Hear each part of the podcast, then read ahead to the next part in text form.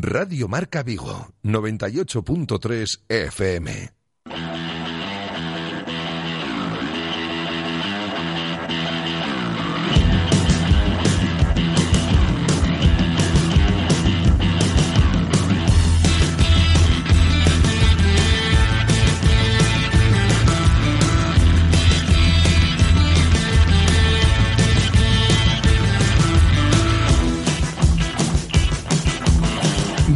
Marca Vigo. José Ribeiro.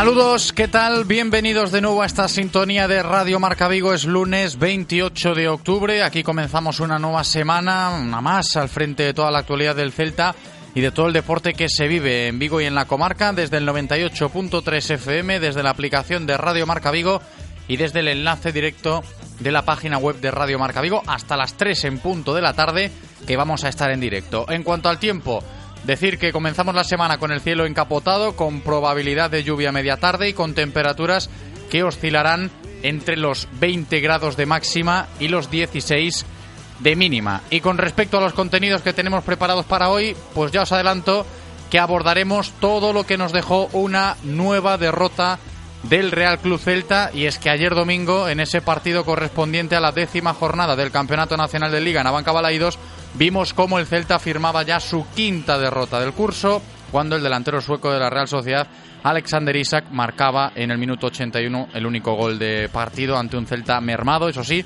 por la expulsión de Pape Cheik, que dejó al equipo vigués con 10 a falta todavía de aproximadamente media hora de juego. Al final, Celta 0, Real Sociedad 1 y el dilema de la continuidad de Fran Escriba al frente del banquillo celeste que va a seguir prolongándose unos días más porque ya podemos adelantar que el técnico valenciano seguirá sentado en ese banquillo este miércoles para dirigir al Celta en el Benito Villamarín contra el Real Betis en esa decimoprimera jornada del campeonato doméstico. Toca semana con jornada intersemanal y quizás esto propicie ¿no? la cautela a la hora de tomar decisiones al respecto de un posible cambio de rumbo cuando se especula con la posibilidad de destituir a Fran Escriba a sabiendas de que el equipo sigue sin funcionar y ayer ante la Real se volvió a ver a un Celta que aun generando más que en jornadas anteriores no está ni cerca del potencial que debería tener este equipo. Enseguida escuchamos todos los sonidos que nos dejó ayer ese Celta 0 Real Sociedad 1 que ha dejado al conjunto vigués en esa misma decimoséptima posición de la tabla con nueve puntos al filo de un descenso que marca el próximo rival, el Real Betis, con esos mismos nueve puntos en su casillero. Y de todo lo relacionado con el Celta hoy en clave por partido hablaremos en nuestro tiempo de tertulia habitual recibiendo a Álvaro Barreras y a Borja Refojos. Pero al margen del primer equipo, como cada lunes, también tendremos tiempo para abordar la actualidad de las categorías inferiores en nuestra sección de cantera celeste, para hablar también de una nueva derrota del Celta B en ese derby que tuvimos que presenciar el sábado ante el Pontevedra y buscar el lado positivo del asunto en clave celta en la nueva victoria contundente del conjunto juvenil de División de Honor. Todo esto y mucho más, eh, luego con Berto Carballo en la sección de canteraceleste.com. Y ya lejos del fútbol, hoy también os cuento que volveremos a hablar de voleibol, porque este pasado fin de semana tuvimos partido en la cumbre, en Superliga 2. Llegaba el Club Vigo Voleibol colíder a ese encuentro contra el conjunto de Dumbría, que finalmente perdió, firmando así su primera derrota del curso, con algo de polémica, por cierto, que luego comentaremos con el presidente del Vigo Voleibol, Guillermo Touza. También vamos a hablar de balonmano femenino en el contexto de la Copa de la Reina, en primer lugar con el técnico del Conserva Sorbe Porriño, Isma Martínez. Vamos a valorar esa clasificación para la siguiente ronda de este torneo en el cual me imagino que hay muchas esperanzas depositadas. Y en segundo lugar, pues valorar la experiencia en el debut en la Copa de la Reina de Lavadores que dirige Anchotero por eso de que disputaron por primera vez en la historia este torneo copero y se pudo ver en el pabellón de lavadores a un equipo de división de honor este pasado sábado, como lo es el Tenerife, a pesar de que no se pudo doblegar a las Canarias. Después tendremos tiempo también para hablar de hockey, celebrando todavía que estamos, ¿eh? esa clasificación de las selecciones españolas de hockey hierba, tanto masculina como femenina, para poder estar en esos Juegos de Tokio 2020. Y por eso estaremos hoy focalizando este logro a nivel local con el presidente del Atlántico Hockey Club, Gaizka Garay, que va a estar con nosotros. Y terminaremos el programa con deporte de motor, aprovechando que este fin de semana se decidió el Mundial de Rallys con el estonio Otanak proclamándose campeón del mundo por primera vez. Y si trasladamos el mundo de los rallies tras este fin de semana a nuestra zona, pues celebramos evidentemente la primera victoria en el Campeonato Gallego de Rallys este año de nuestro piloto de Vincios, Alberto Meira, que terminó venciendo este pasado fin de semana en el Rally San Froilán. Y precisamente con Alberto Meira terminaremos el programa de hoy. Solo me queda recordaros a vosotros que nos estáis escuchando que podéis participar en directo Marca Vigo. Sois bienvenidos. Ya lo sabéis, si queréis aportar vuestra opinión, podéis hacerlo enviando una nota de audio o un mensaje de texto a nuestro WhatsApp, que es el 680 101 642 680 101 642 o bien escribiéndonos eh, un mensaje vía Twitter en arroba Radio Marca Vigo o bien llamándonos por teléfono. Ya sabéis que tenemos las líneas siempre operativas a lo largo de todo el programa para cualquier consulta. La primera de ellas 986 43 6838 986 43 6838. La segunda 986 43 6693 986 43 6693 3. Vamos a darle la bienvenida a nuestro técnico Eloy, preparado en cabina para comenzar un nuevo programa. Yo espero que vosotros también lo estéis. Directo Marca Vigo. Comenzamos.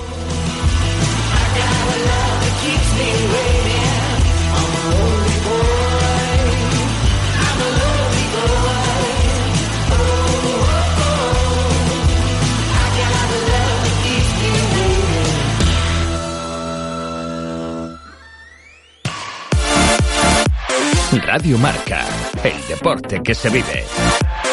Radio Marca. ¿Qué ocurre cuando sabes de coches? Que todo el mundo te pregunta. ¿Qué talla de confianza recomiendo? ¿Cuál es el mejor sitio para comprar un seminuevo? ¿Dónde hay más ofertas en repuestos y revisiones?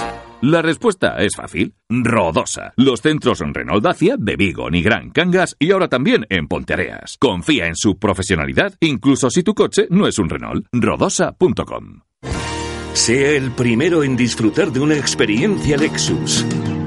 Descubre la gama Lexus 100% híbrida autorrecargable y con etiqueta eco en el nuevo centro autorizado Lexus Vigo, con más de 2.500 metros cuadrados de exposición.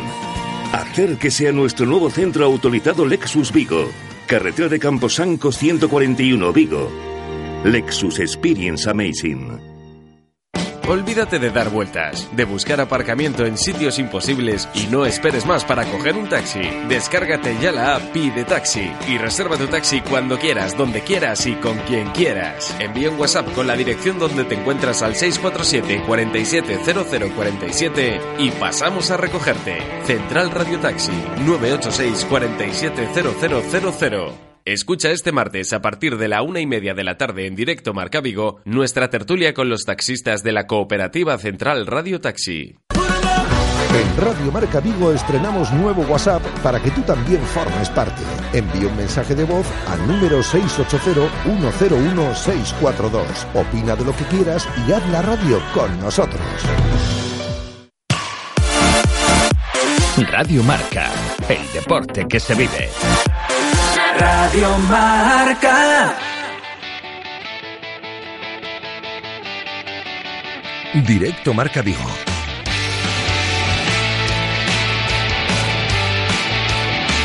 José Ribeiro.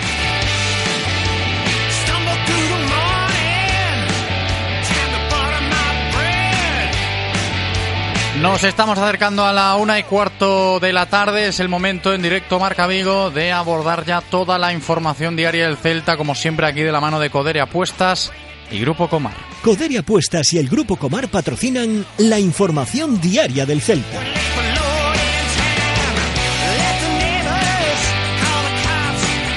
Un Real Club Celta que tiene que afrontar nuevamente un lunes marcado por las borrascas que generan las derrotas. Y es que ayer domingo en Abanca Balaidos presenciamos cómo el Celta firmaba la quinta derrota de la temporada.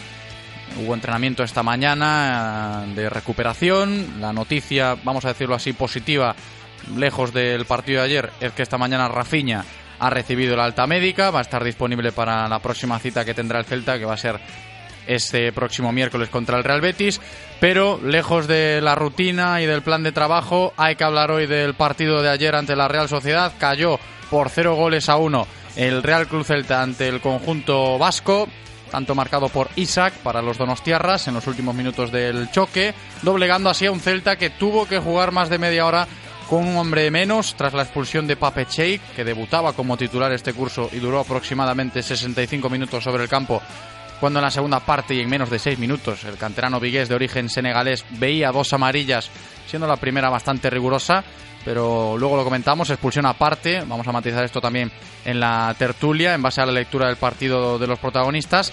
Al término del partido ya y al término de las 10 primeras fechas de la temporada, el Real Club Celta sigue sin arrancar, se encuentra hundido en la tabla con tan solo nueve puntos, coqueteando con el descenso y lo más grave del asunto quizás sea que hemos visto otro partido de este Celta de Escriba sin demasiados argumentos que inviten a pensar en positivo a corto plazo.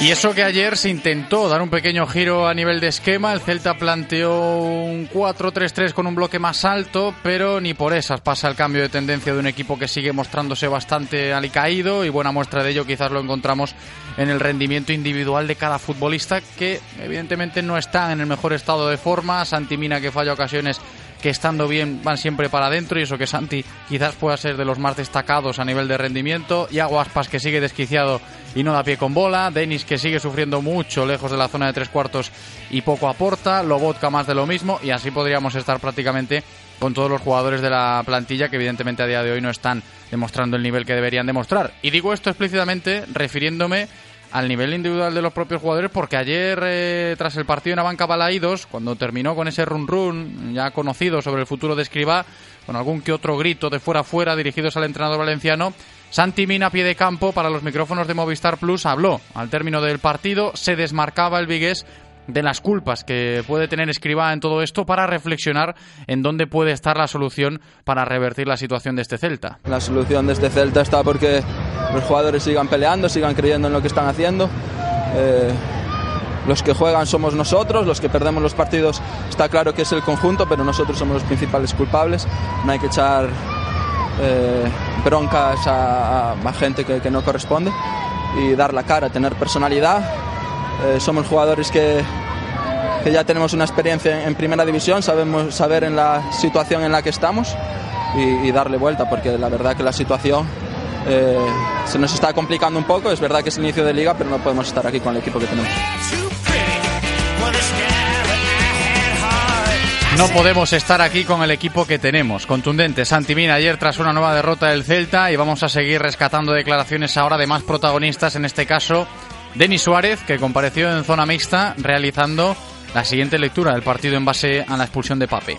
yo creo que ha sido un partido súper igualado hasta la, hasta la expulsión. Sí es cierto que ellos han llevado un poco más el peso del partido, pero nosotros hemos, hemos tenido las, las ocasiones más, más claras. Sí es cierto que con uno menos se, se complica muchísimo. Yo creo que la segunda sí es amarilla, pero la primera ni, muchos, ni mucho menos es, es tarjeta. Es una falta normal que le saca tarjeta y por el pinganillo le dice a los líneas que apunten que es una acción temeraria. O sea, una, una falta normal, le saca tarjeta, al final Pape en la, en la, segunda va condicionado, nos expulsan a uno y con uno menos ganar en primera división es súper difícil. Palabras de Denis Suárez sobre el partido de ayer que quiso rematar ese discurso en zona mixta, el de Salceda con una breve reflexión acerca de lo que le queda al Celta en esta semana. Ganar el miércoles. Como, como, todos, con la intención de, ganar, solo nos vale ganar, tenemos que ir a Sevilla e intentar sacar los tres puntos. Pues esto es lo que decía Denis Suárez, eh, ganar el miércoles al Real Betis Evidentemente se antoja complicado el asunto, tal y como están los ánimos. Y de estas palabras de Denis Suárez a las de otro jugador del conjunto celeste que ayer se pasó por la zona mixta del Estadio Municipal Abanca Balaídos, Fran Beltrán, el mediocentro madrileño que volvió a ser suplente, jugaron Lobotka y Pape de titulares ayer en medio campo. Entró Beltrán después, tras la expulsión de Pape Cheik, para reajustar un poco esa demarcación. Y al término del partido, el joven jugador madrileño del Celta reconocía que el vestuario está pasando por un momento bastante delicado tras la nueva derrota. El equipo la verdad que, está jodido después de, este resultado, tenemos que conseguir los tres puntos y, y bueno, eh, el Mister y nosotros tenemos la fuerza para, para, poder seguir, todos vamos juntos, todos vamos a una y tenemos que estar más juntos ahora que es cuando son tiempos difíciles para, para conseguir remontar esto. Eh, puede faltar, eh, arriba no metemos, no metemos goles, no estamos materializando todas las ocasiones que tenemos, atrás concedemos un poco, en el medio no, no estamos fuertes, siempre nos, casi siempre nos superan en ciertas parte del partido y, y bueno, yo creo que, que, es un conjunto de todo, de todo. Tenemos que trabajar más, tenemos que ser más intensos y tenemos que remar todos en la misma dirección.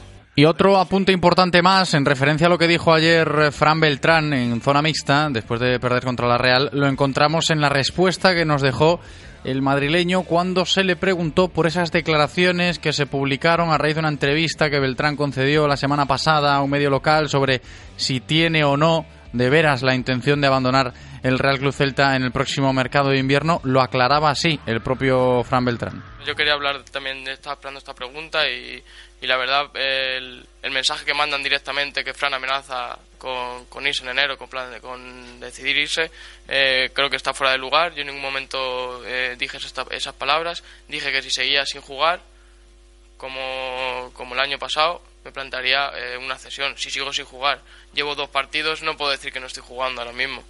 Y, bueno, creo que hay en ciertos momentos de la entrevista donde a mí me cortan las explicaciones que hago y, y yo creo que, que no han expresado todo lo que, todo lo que yo dije.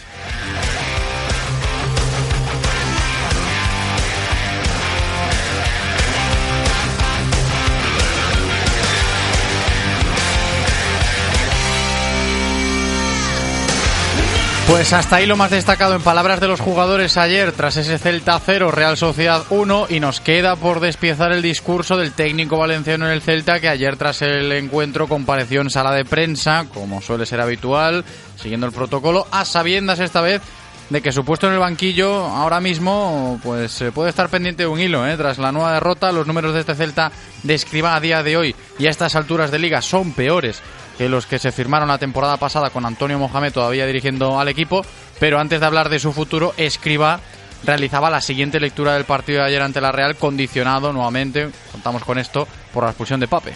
A nivel de lo que es el partido en sí no cambió tanto la expulsión, en el sentido de que ellos tenían más el control del juego, pero la sensación era que nosotros generábamos más peligro cuando nos acercábamos. Al final no recuerdo en la primera parte ni una ocasión de gol de ellos. Y en la segunda, pese a la expulsión, evidentemente nos, nos limita. Aún así, tuvimos un par de contras eh, que podían haber sido mucho más claras.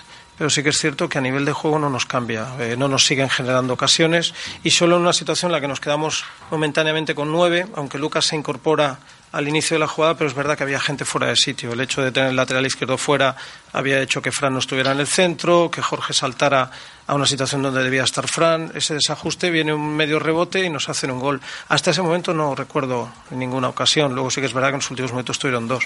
Pero ya digo que creo que a nivel de lo que es la lectura del partido no cambia todo, eh, no cambia nada especial.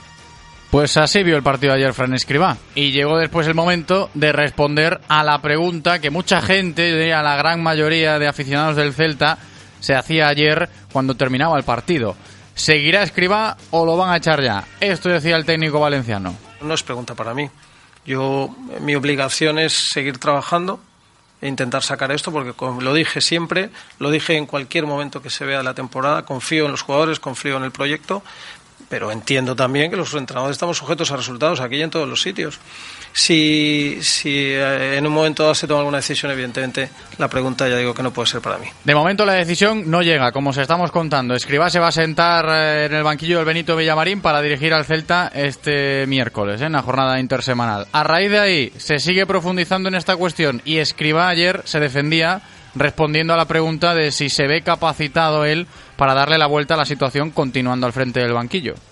Por supuesto. Si no, no, no estaría aquí. Prefiero, con independencia, anticiparía cualquier decisión yo si no me viese capaz, no creyese en el equipo y la más importante también para mí como entrenador, que no viese que el equipo confía en mí. Si yo eso no lo viese, no me iba a quedar por el contrato. En ese sentido, tengo claro que si yo no viera esa, esa situación reversible conmigo y con este grupo, soy el primero que daría un paso al lado porque lo que quiero es el beneficio de este club. Y si el beneficio, lo dije en la previa y lo digo ahora, si el beneficio de este club es que venga otro compañero, ser el primero, sigo siendo, seguiré siendo socio del, Celta. Pero sí que evidentemente creo, porque creo en ellos y porque yo noto que ellos creen en su cuerpo técnico. Una última de Escribá para finalizar el repaso de todos los sonidos post partido de ayer. En este caso, otro argumento interesante lo podemos encontrar en la reflexión que hace el entrenador del Celta acerca del bajo rendimiento de la gran referencia de Yago Aspas en estos compases de temporada. Al final, cualquier cosa que uno pueda decir sobre el rendimiento de un futbolista siempre acaba eh, traduciéndose con una crítica y en este caso, en ningún caso, todos los grandes jugadores, y Yago lo es, tienen momentos mejores y momentos peores, absolutamente todos. Y lógicamente, cualquiera que no esté haciendo, no dando su mejor versión, no perjudica, el, equipo lo, lo siente Lógicamente, Yago, que es tan importante, pues lo sentimos, pero también lo dije en la previa y es así. Si hay un jugador que va a ser fiable como tantos años ha sido, será Yago. Y si es la semana que viene o dentro de dos, pues, pero cuando Yago se conecte, seguirá siendo importantísimo. Ahora sigue siendo muy importante, pero es cierto que echamos de menos, no de él, echamos de menos los goles de la gente de arriba que nos está costando. Porque ocasiones, a diferencia del principio de temporada que se decía que tirábamos poco, pero el equipo en los últimos tres partidos ha tirado bastante más, pero es cierto que la eficacia no está siendo la, la mejor.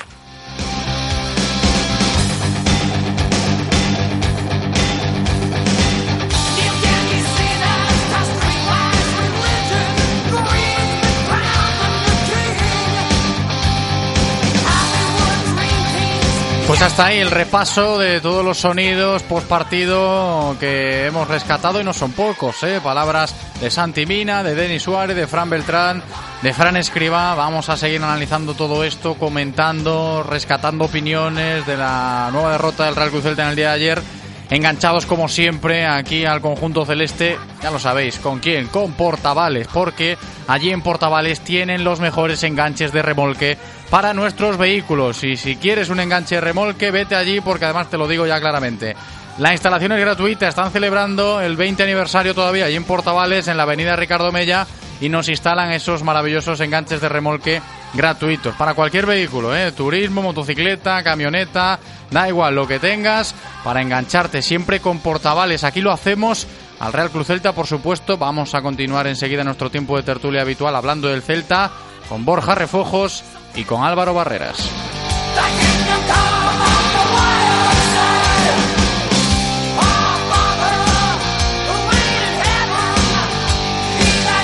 Tertulias del Celta en Radio Marca Vigo. Tiempo de tertulia, nos estamos acercando a la una y media de la tarde. Es buen momento para saludar a Borja Refojos. ¿Qué tal, Borja? ¿Cómo estás? Hola José, ¿qué tal? Muy buenas tardes, bienvenido. Enseguida también saludamos a Álvaro Barreras para comenzar la tertulia. Yo creo que desde una perspectiva negativa nuevamente, eso sí, porque se viene de perder, pero no sé si cambia mucho o no el panorama, Borja, con respecto a estos últimos días. ¿Cómo lo viste tú? Bueno, a mi modo de ver cambia en el sentido de que el Celta pues no jugó un mal partido, ¿no? Sobre todo si pensamos en la primera parte. Yo no sé qué pensarás tú, José, luego se lo comentaremos a Álvaro, pero probablemente la primera parte del Celta contra la Real Sociedad, si no fue los mejores, si no fueron los mejores minutos del Celta esta temporada, se acercaron mucho, ¿no? Eh, vimos eh, un equipo que, que, bueno, que sin ser lo que todos esperamos o creemos que puede llegar a ser, sí que apuntó cosas, sí que, sí que se pareció eh, de alguna manera a lo, a lo, que todos deseamos, ¿no?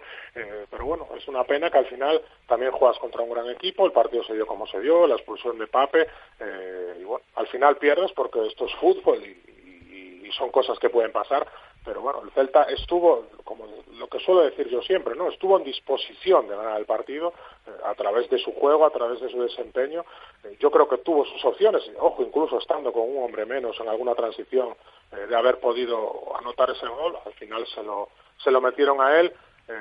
y perdió el partido. Claro, este sería el análisis pensando solo en el, en el Celta Real Sociedad el pasado domingo o de ayer a las 12 del mediodía. El problema es eh, la temporada que trae el Celta, que arrastra el Celta en la, en la situación eh, tan negativa en cuanto a resultados y también en cuanto a juego, eh, de la que no nos podemos desprender, ¿no? Y eso desemboca, pues, en esta situación tan delicada para, sobre todo para, para el míster, para Frank Escribá, eh, que creo que pasado mañana en Sevilla, pues, tiene una prueba, si no de fuego, si no definitiva, pues, sí, sí, sí, muy, muy, muy clara de lo, de lo que puede pasar con él en cuanto a su continuidad en, en, el equipo. Sí, toca hablar hoy nuevamente de Fran Escribá, de la continuidad del técnico valenciano en el banquillo del Real Club Celta, pero antes abordar eh, esos matices que nos ha dejado la, la, derrota de ayer ante la Real Sociedad. Álvaro Barreras, ¿qué tal? ¿Cómo estás? ¿Qué tal, Borja? ¿Cómo estáis? Muy buenas, bienvenido. Hablaba Borja Refojos de lo que le pareció a él el partido de ayer ante la Real. Te pregunto para comenzar la tertulia lo mismo, ¿qué te pareció la imagen del Celta en el partido de ayer, cómo se perdió, etcétera, etcétera? Pues eh, yo estoy bastante de acuerdo con, con Borja, ¿no? Yo creo que, que pues ayer por la tarde, al, haber sido el partido por la mañana, pues tuve todo, todo el domingo a pensar, incluso pues eh, esta mañana, y, y, la verdad es que yo creo que, que, que salimos eh, bastante bien, yo creo que se quiso ver o se, se pretendió eh, una presión en bloque un pelín más alto, la presión de, de, la gente de arriba, sobre todo pues en la salida de balón de ellos, yo creo que, que, se procuró hacer un pelín más y, y yo creo que la, que la primera parte eh, fue buena y de hecho si nos hubiésemos ido eh, con un resultado, un resultado, a favor, que, que yo creo que tuvimos oportunidades, hubiésemos estado un poquito más acertados, hubiese sido una primera parte eh, bastante buena, con cosas que destacar, que yo creo que incluso pues eh, se quiso vislumbrar un, un 4-3-3 en ciertas en ciertos eh, momentos de, de, del partido y, y, yo pues eh, sinceramente estaba eh, bastante satisfecho de, de, la primera parte. Obviamente pues es una primera parte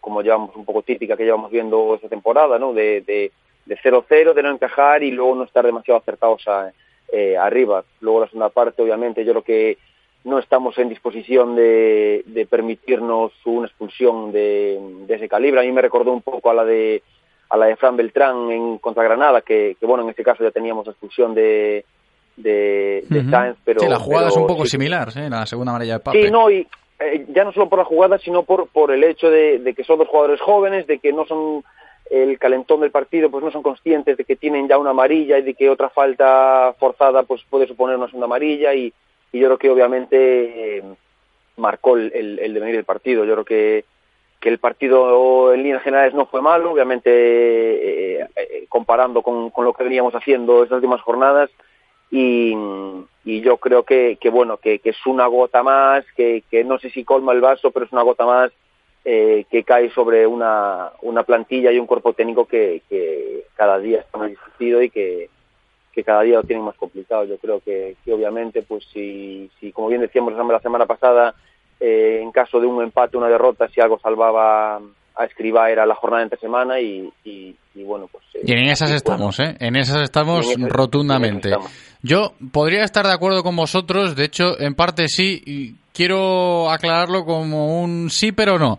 Es cierto que se vieron cositas, que intentó darle ese giro, alejarse del inmovilismo que decía Escribá en la previa ante la Real, de quizás en muchas fases utilizar el 4-3-3, de jugar en muchas fases también del propio partido, ayer lo vimos, con un bloque más alto, quizás realizar esa presión alta que se venía demandando, pero ayer se vio que, tampoco está muy trabajada o del todo bien trabajada en este equipo, porque la Real en muchas ocasiones la solventaba con relativa facilidad el Celta a veces se rompía en ese aspecto y por eso digo que es un sí pero no. Se intentó, no se consiguió y yo creo que también suma lo que hemos escuchado en palabras de Santi Mina, ¿no? A la hora de hablar del rendimiento de los propios jugadores, de que si hay futbolistas que no están dando su mejor nivel, que no se están encontrando cómodas, eh, cómodos, eso influye, eso influye seguro y yo creo que es significativo escucharlo en palabras de un jugador que ayer tuvo una o dos ocasiones muy claras que se perdonan y que seguramente Santi en buen estado de forma las mete para adentro porque se le caen los goles,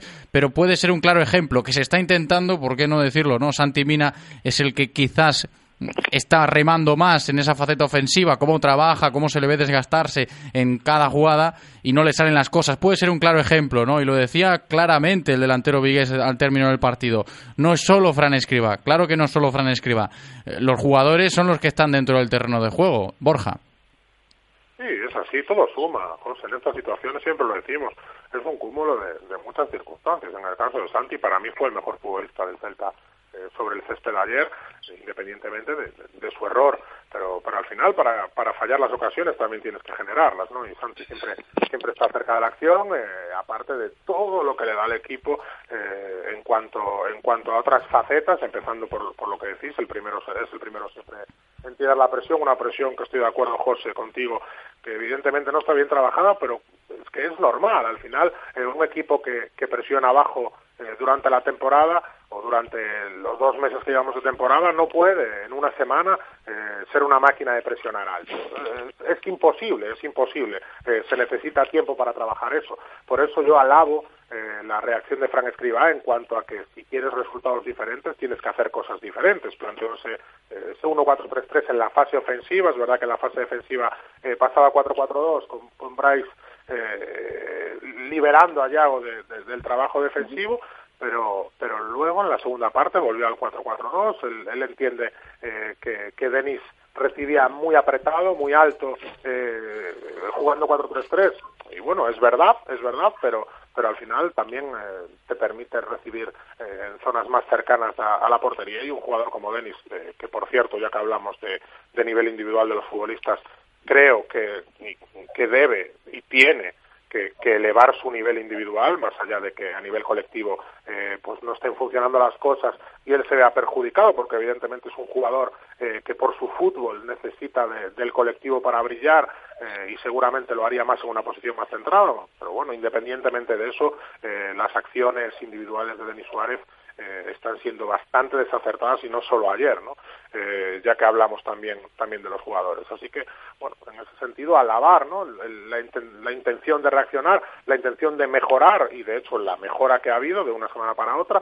Eh, la duda que me queda a mí es si, si llega a tiempo esta reacción o si, o si por el contrario ya, ya es demasiado tarde.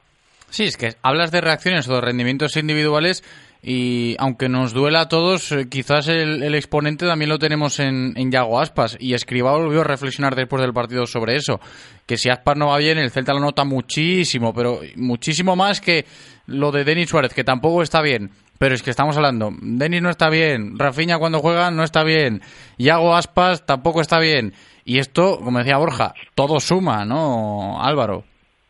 Sí, claro, yo creo que, que, que en el partido de ayer, yo creo que el desde mi punto de vista, el trabajo colectivo eh, disimuló, enmascaró el, el, bajo rendimiento individual de ciertos jugadores. Yo creo que, bueno, eh, está en boca de todos, yo creo que lo venimos eh, diciendo eh, de un tiempo a esta parte, ¿no? Que, que, bueno, que ciertos jugadores, incluso pues, jugadores claves, pues que no, no estaban rindiendo a, ese nivel eh, que, que, que, sabía, cosa que esperaba, o, la, que, que, las que no reflejase las ilusiones que, que, que se habían generado, ¿no? Eh, es cierto que, pues, está el punto de, de saber si los jugadores están realmente en baja forma física por una mal, un mal planteamiento pues de la pretemporada o de, la, o de los picos de forma por parte de la dirección técnica, si es simplemente que los jugadores pues, eh, pues tienen obviamente sus altibajos a lo largo de la temporada y, si el bajo rendimiento ese depende eh, directamente de, de, de, lo que el, del discurso de, de escriba, ¿no? Obviamente se, se ve que no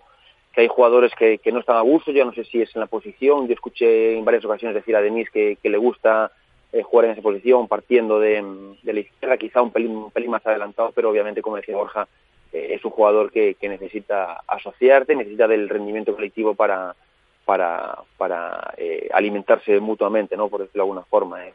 Eh, bueno, pues sí, sí, que sí que se puede señalar uno por línea, yo creo que, que Hugo pues sigue sin su, su rendimiento. Ayer, por ejemplo, no se notó tanto lo que para lo que hasta hace un tiempo parecía un intocable, que como era Okai, pues yo creo que ayer tampoco se notó tanto. De hecho, yo creo que el partido de Pape hasta la expulsión era, era bastante decente para, hacer prácticamente su debut en, en esta liga.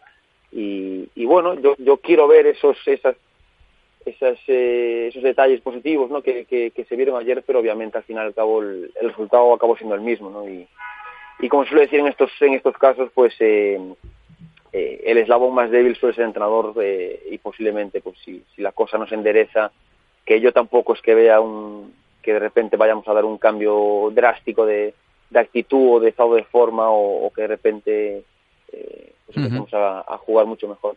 Me imagino que será al final lo, la, la, la, solución que haya. Hombre, está claro que lo de las soluciones hay que tenerlo siempre encima de la mesa y, y hay que ser conscientes de que hay que encontrarlas cuanto antes, porque luego sale el tema de que el tiempo pasa, de que las jornadas van pasando y los puntos se van perdiendo y no se recuperan, es algo lógico, pero también hay que valorar lo que decía Álvaro ahora, ¿no? Después de la quinta derrota ya esta temporada, ya son muchos partidos seguidos sin ganar. El Celta tiene mmm, peores números que la temporada pasada a estas alturas y eso puede preocupar a la hora de decir, vale, ¿dónde vemos el, rayo de esperanza o a qué podemos aferrarnos? ¿A que ayer vimos en ciertas fases alguna que otra mejora o no es suficiente? Porque aquí también está el, tema de encontrar la paciencia ¿no? en esto del mundo de, del fútbol, ya no solo la directiva a la hora de decidir si Escriba tiene o no que continuar, sino del propio aficionado que vuelve a salir un poco mosqueado de, del estadio, ¿no? Cuando ve que su equipo vuelve a perder. Borja. La clave es esa, José, el tema de la paciencia. Eh, evidentemente, este partido, el partido de hoy llega en la jornada 4 tras, tras tres primeras jornadas malas y se ve desde otro punto de vista, ¿no? Pero, pero claro, eh, eh, ya va un buen trecho, ya va un buen trecho de competición y evidentemente eh, lo que más nos quejamos es que no vemos o no hemos visto una evolución constante en el juego del Celta, eh, por eso más allá de pequeños brotes verdes, eh, el día del Valencia, la primera parte en el Wanda, eh, si quieres un poquito también contra el Athletic Club en casa en Balaídos, y desde luego la primera parte de ayer, que a mí me, sinceramente me, me gustó, me gustó mucho, pero claro, no sabemos si se debe pues a un arreón, si se debe también, ojo, a, a la forma de jugar de, del rival, porque al final la Real Sociedad yo reconozco que me esperaba un equipo con mucho más ritmo y sin embargo entró al partido con calma, con tranquilidad, dejó hacer al Celta. Eh, bueno, eh, hay muchísimas condicionantes, ¿no? Este, este tipo de evaluaciones tendríamos que hacerlas eh, pues a un par de partidos, tres, cuatro partidos vista, claro. Eh, yo sinceramente creo que Frank Escribá está en una situación en la que ya eh, esos tres, cuatro partidos vistas, me, mucho me temo que, que no los va a tener eh, si no saca claro. los resultados. ¿no? Uh -huh. Entonces, eh, es difícil hacer un juicio de valor, eh, ya incluso solo con, con, las pocas jornadas que llevamos. Como dices, José, el fútbol se está volviendo un poco loco en, ese sentido, ¿no? Pero la impresión que todos tenemos es que eh, Frank Escribá está a juicio, si me apuras, desde el partido de Melgaso contra el Tenerife, el, penúltimo partido de la, de la pretemporada, y es verdad que así también eh, es, es complicado trabajar, ¿no? Eso por una parte. Y por otra también eh, tengo que decir que tengo la impresión de que él tiene incrustado eh, en su imaginario eh, que no puede hablar eh, como algo positivo de, de fútbol de contragolpe o de un equipo que espera atrás y sale a la contra, eh, porque en varias ocasiones eh, se lo hemos preguntado en la, en la sala de prensa, sin ir más lejos ayer, José, eh, le decíamos que, que, que, el Celta, que el mejor Celta que hemos visto es cuando roba, sale, de hecho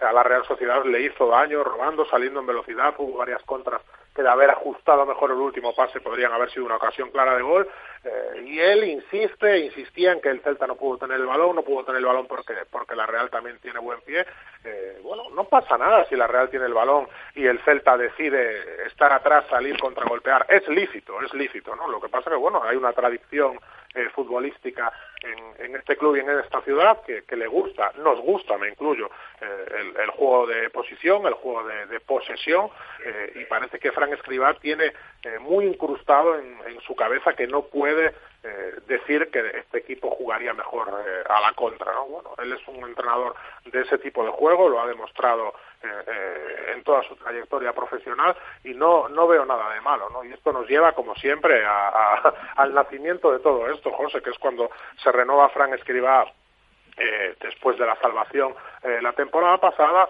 y se le hace o se le confecciona una plantilla, sigo pensando que es un plantillón, eh, no me voy a bajar de ahí, pero con unas características yo creo que bastante diferentes a, a, lo que es él como entrenador. ¿no? Entonces él está en esa en esa lucha constante de intentar adaptar su idea de juego eh, a los futbolistas que tiene o adaptarse él como, como entrenador y, y, su propuesta a los futbolistas que tiene y claro es complicado es complicado porque al final son propuestas eh, no digo antagónicas pero pero sí muy diferentes y, y se hace se hace difícil pues que, que, puedan cuajar entre sí. Sí, es que yo creo que todo el mundo piensa un poco así. Escribano lo dice, evidentemente, que va a decir, ¿no? El técnico valenciano, claro que se ve capacitado para darle la vuelta a la situación, aunque desde fuera la imagen del equipo, de la plantilla, de la percepción que tiene el entrenador de su juego, de lo que puede llegar a sacar de los jugadores sea otra. Álvaro Borja, vamos a ir rescatando opiniones de la gente en esta tertulia. Ya sabéis que si nos escuchas, si quieres participar, puedes hacerlo en el Twitter, a través de WhatsApp. Tenemos muchas vías, ¿eh? Le decimos a nuestro técnico Eloy que nos acerque los mensajes que van llegando. Eloy, ¿qué tal? Buenos días, chicos. Yo Bienvenido. bien. Cuéntanos. Eh, ¿Por dónde quieres empezar? ¿Empezamos Twitter, te parece? Venga, por el Twitter, en arroba Radio Marca Vigo. ¿Qué nos escribe la gente? Vamos allá. Javier Queiruga nos dice, la primera parte presionando arriba fue buena y la Real no hizo su fútbol casi nunca y eso fue mérito, mérito del Celta. Habláis de que los jugadores no están bien, pero si Santi mete los dos cabezazos, hoy estaríamos hablando de partido serio y solvente. A ver, es cierto, podemos compartir esta opinión. Creo que lo vamos tanteando, ¿no? A medida que va avanzando la tertulia, este asunto que nos comenta Javier Queiroga a través del Twitter.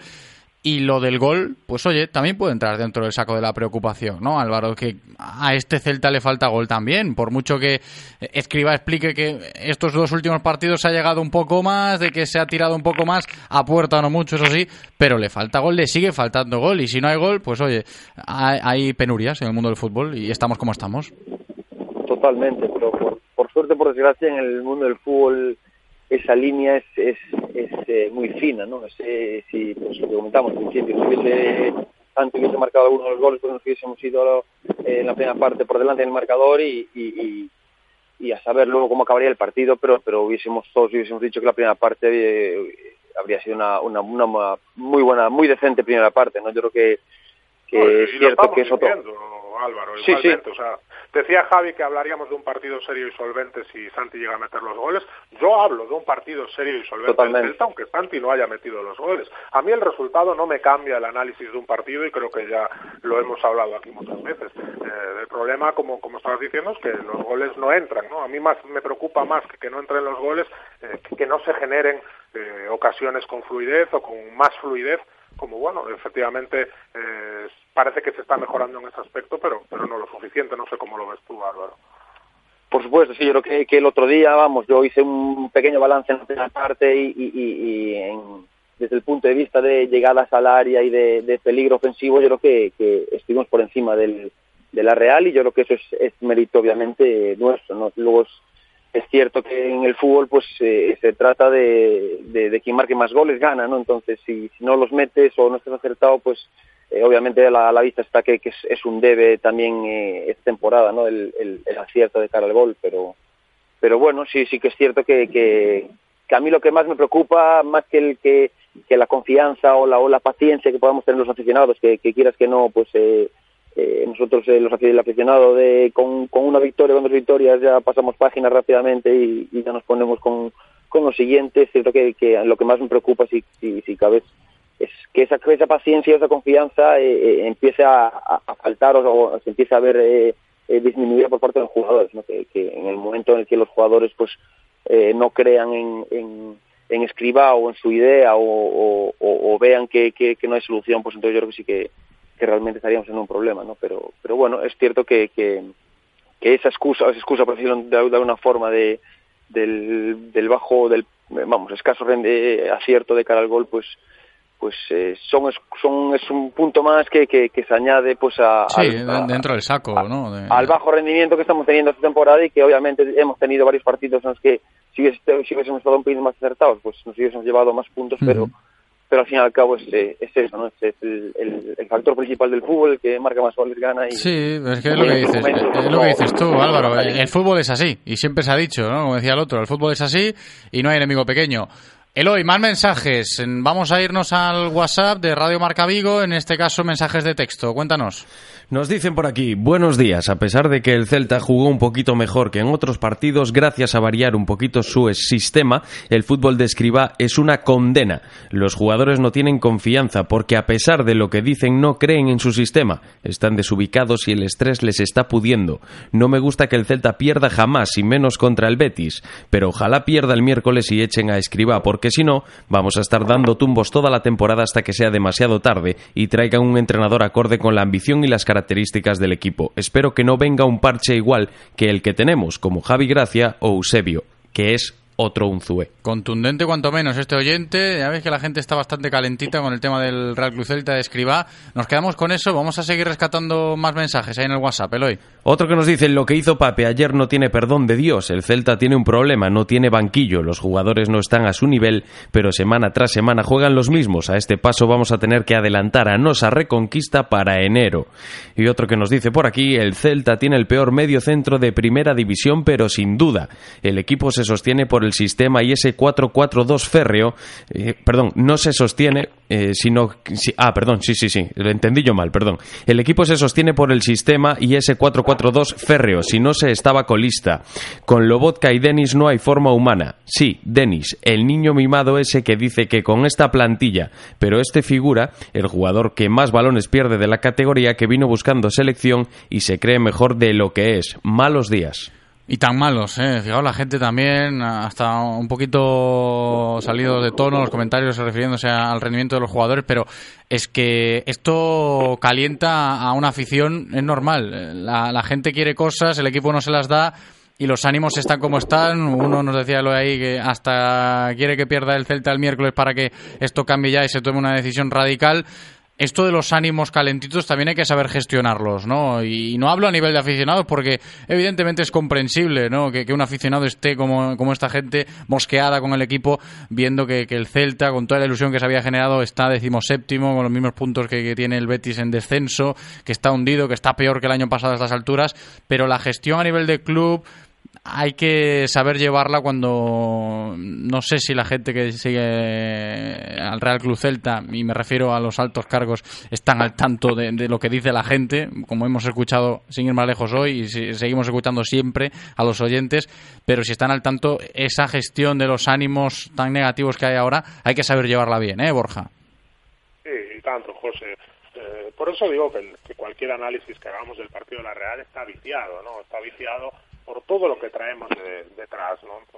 es difícil hablar de un buen partido de fútbol, es difícil hablar de brotes verdes, es difícil hablar eh, del primer paso de algo cuando pues eh, sobre los ánimos de, la gente está todo lo que venimos viendo a lo largo de la temporada, ¿no? Yo también quiero decir que estamos a finales de octubre, que, que igual eh, se podría tener un poco de calma, que tratar de ver el vaso medio lleno, pensar que lo de la Real puede ser el principio de algo y, ¿por qué no? Pensar que el, el miércoles ante el Betis eh, pues el equipo puede dar un paso más, mejorar y contra Getafe y que bueno, que, dentro de un par de semanas estemos hablando de algo más más agradable, ¿no? Pero bueno, eh, es complicado sobre todo pensando en los antecedentes, ¿no? Estaba pensando ahora eh, cuándo fue la última vez eh, que un entrenador en el Celta eh, pues estuvo digamos en la cuerda floja y, y, al final pues todo se solucionó, ¿no? Y fue en ese año 2015 con Eduardo después de ese partido Getafe, por cierto, ese partido Getafe que fue el lunes, el siguiente partido era contra el Córdoba en viernes,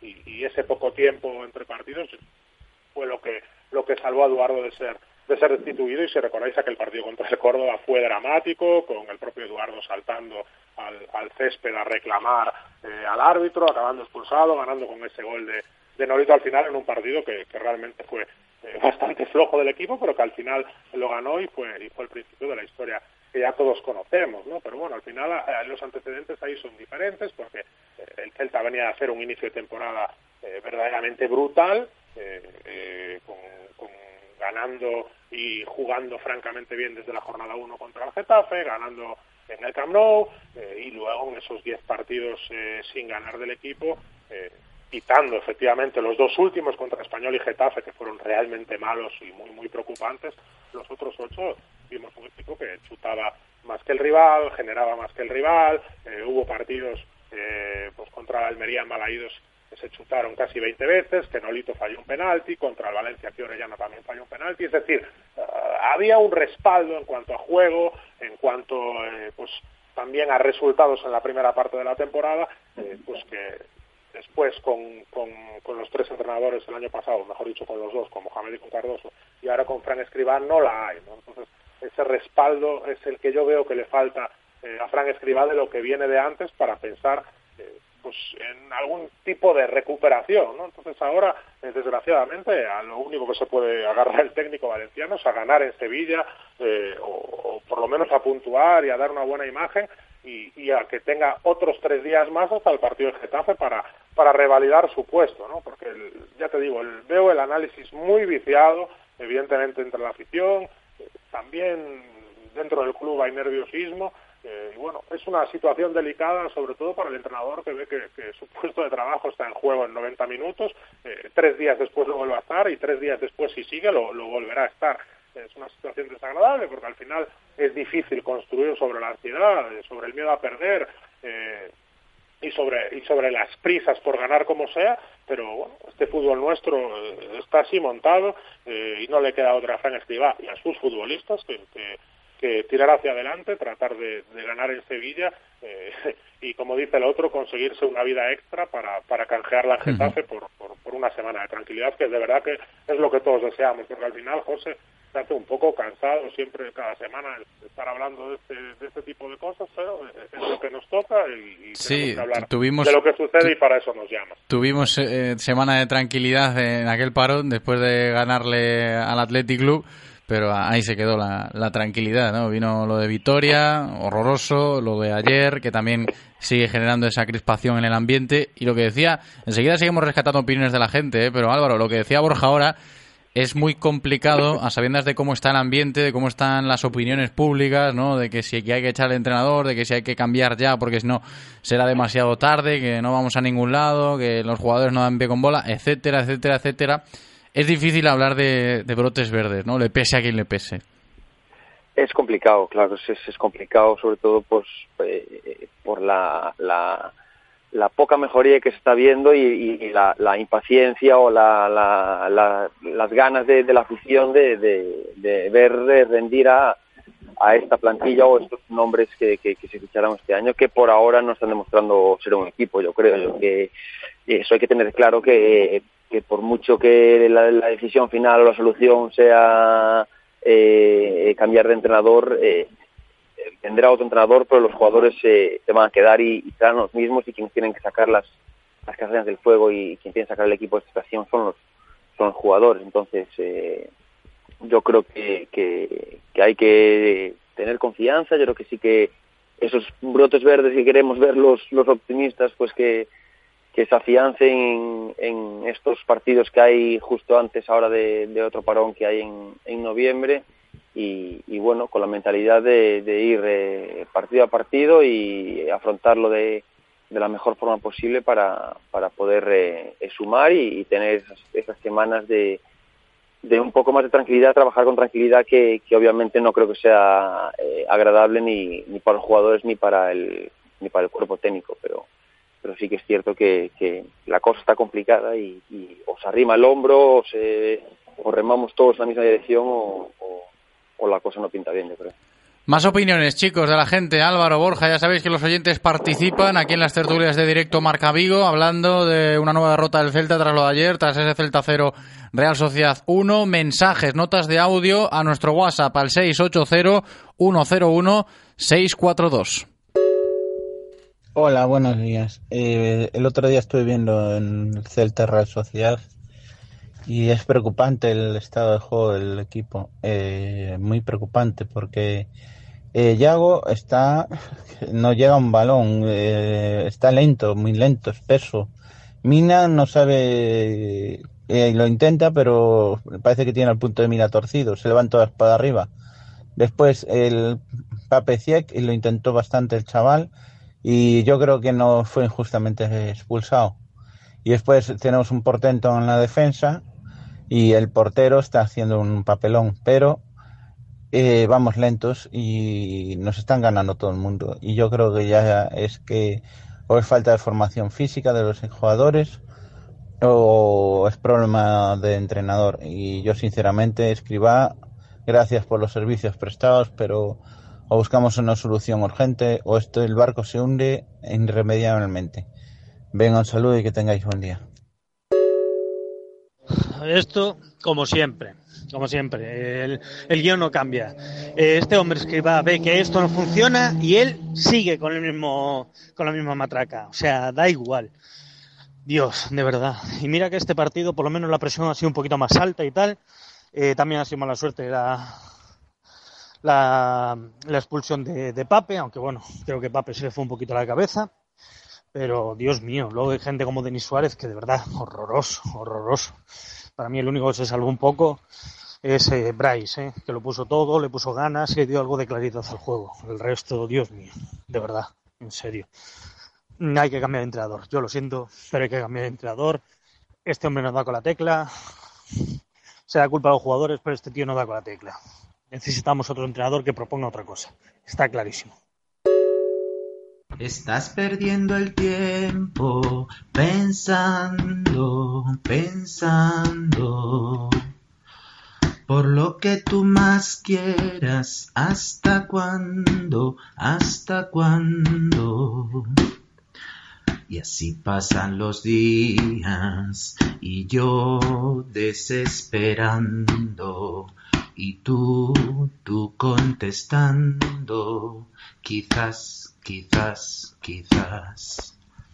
Como ya no sé cómo decírselo al Celta, pues se lo decimos cantando y con un poco de humor, a ver si ya de una vez pues buscan una solución para este banquillo porque yo creo que esto está finiquitado y vamos a ir para segunda como no cambiemos de entrenador. Así que nada, no digo mi nombre porque tengo sentido del ridículo, no quiero que me digan nada por la calle. Venga, un abrazo Radio Marca, chao. Abrazo grande, fantástico, ¿eh? Lo de, lo de la canción, fantástico, fantástico lo de la canción.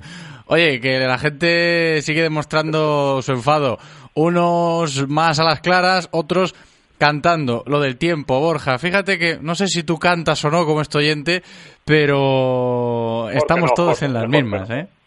No te voy a pedir Sí, que cantes, no te voy a pedir que cantes. Mira, por lo menos eh, eh, lo que le agradecemos a este oyente eh, es primero el sentido del humor, eh, que, no tenga sentido el ridículo, que para nada, y, bueno, eh, lo que digo siempre, poner al mal tiempo buena cara, echar una sonrisa. Al final eh, es fútbol, nos encanta, nos apasiona, pero es fútbol, ¿no? No creo que, que, merezca la pena enfadarse ni, ni cogerse rebotes eh, más allá de una hora o, dos horas después de que acabe el partido, como mucho en el, en el propio día de partido. Bueno, al final es, es redundar en lo mismo, ¿no? El, se nota, se percibe en todos lados que, la gente eh, no cree en el entrenador o no tiene fe en el entrenador y eso eh, hace complicado, ¿no? Porque incluso eh, haciendo las cosas razonablemente bien, ya digo, buscó resultados diferentes a partir de hacer cosas diferentes, por lo menos en la primera mitad, ¿no? En la segunda mitad volvió un poco a su idea, que en este caso tampoco fue malo, ¿no? Fue mala idea porque al final,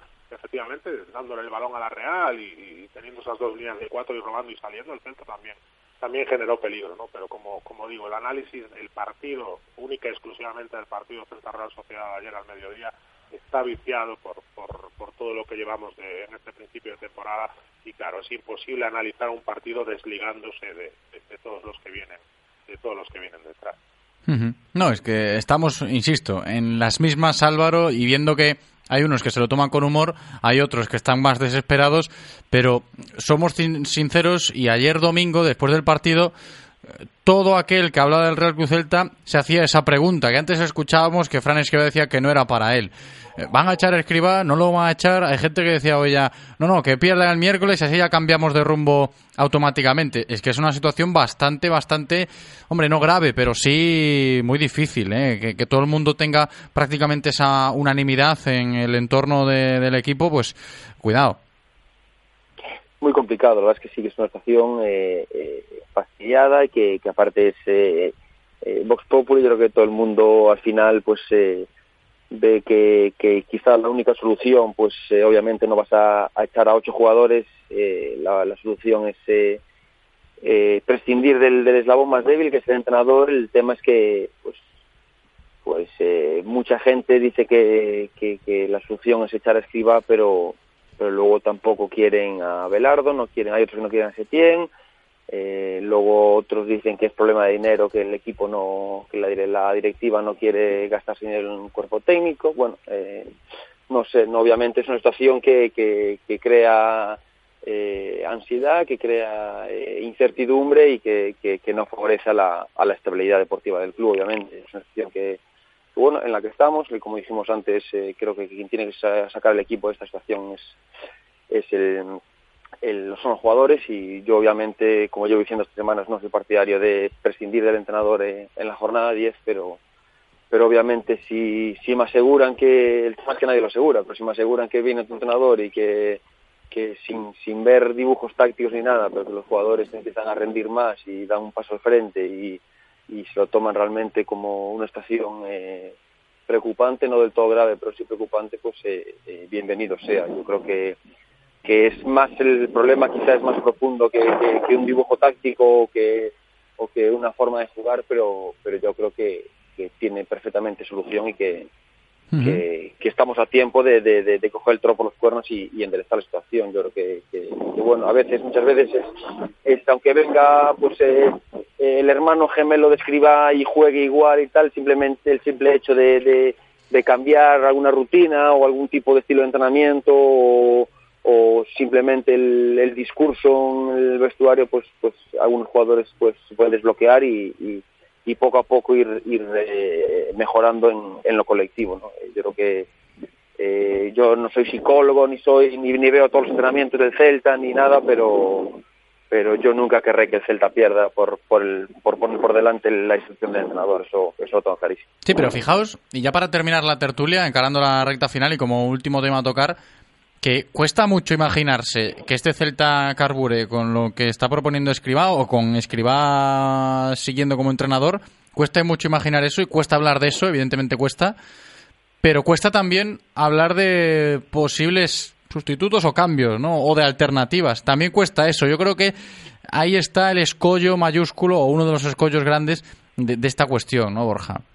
Totalmente. Y fíjate hasta dónde llega eh, la precipitación y las prisas que hay en, este fútbol nuestro, eh, que no voy a dar nombres propios, ¿no? Pero los nombres que están sonando, eh, concretamente dos en los que estamos pensando todos, eh, son propuestas, pero radicalmente antagónicas entre sí, ¿no? Propuestas de, del juego de posición lleva- llevado hasta el extremo y, y propuestas de un bloque bajo, de estar juntitos y de salir a la contra en un equipo intenso. Entonces, lo primero que creo que se debe pensar en esta situación, insisto, insisto como siempre lo hago, qué es lo que debió haberse pensado en mayo, en junio, eh, lo primero que se quiere pensar es el equipo y la plantilla que tú quieres construir y el estilo y la propuesta de juego eh, que es mejor o que mejor se adapta a esa plantilla, evidentemente con los matices que le, que le quiere aportar cada entrenador. ¿no? Y a partir de ahí eh, tendrás que elaborar una lista con cinco, seis, ocho entrenadores, los que sean, pero todos con una línea de trabajo y una propuesta futbolística y, y una idea de juego eh, parecida entre sí. ¿no? Lo que no parece lógico ni, se- ni, ni, ni fácil de entender es que eh, en esa lista entren entrenadores con, con propuestas de fútbol eh, que son, ya te digo, casi como la noche y el día eh, distintas entre sí, Eh, ni buenas ni malas, ni mejores ni peores, pero sí distintas, ¿no? Y al final, eh, como siempre digo, en el fútbol hay magia, lo vemos cada domingo, hay ramalazos de magia de, de, futbolistas y de equipos que, que en un momento dado eh, te hacen magia eh, en un momento, ¿no? Pero eh, a largo plazo y pensando en una temporada y domingo a domingo, semana a semana, mes a mes, la magia existe menos y existe más el trabajo y, y, la configuración y, el día a día y el elaborar y el trabajar y el insistir y el, el fabricar mecanismos, ¿no? Y entonces eh, en esas estamos y, en esas también está el club, ¿no? Yo no quiero hablar de sustitutos para Escribá mientras siempre y cuando Escribá siga siendo el, entrenador del Real Club Celta. Eh, para mí, eh, Fran Escribá, mientras sea el entrenador del Celta, va a tener crédito simplemente por, el, hecho de que lo es. Insisto, hemos visto cosas, quizá evidentemente no una mejoría apabullante, porque, porque es que es imposible en siete días que un equipo eh, pues pase de ser un equipo ramplón, flojo, como, como vimos en Vitoria, a ser el Brasil del 70. Eso no se puede conseguir, no existe. Por eso digo que la magia existe en un momento dado, pero no eh, a medio o a largo plazo. Eh, así que simplemente esa es la, la, reflexión que dejo. Vamos a ver qué, qué sucede en Sevilla. Ojalá podamos hablar de, de una victoria la semana la semana que viene en Sevilla y también, ¿por qué no?, eh, contra el Getafe en Balaídos y, las cosas empiecen a causar. Y si no es así, pues eh, también hablaremos, José, que para eso, como siempre digo, nos llamas y, y, nuestra obligación es hablar de lo bueno, de lo malo y de lo regular. Está claro, ¿no? Y me remito a esos hechos, a sabiendas de que la semana es complicada para el Celta. Ayer partido contra la Real se pierde, miércoles hay que ir a jugar al Benito Meñamarín contra el Real Betis Balompié y el domingo viene a Balaídos el Getafe. Digo que a los hechos me remito para terminar la tertulia, Álvaro, pidiendo tu opinión acerca de eso que comentaba Borja antes, ¿no? De que hasta cuesta muchísimo hablar de posibles sustitutos para darle un giro radical a, a este Celta.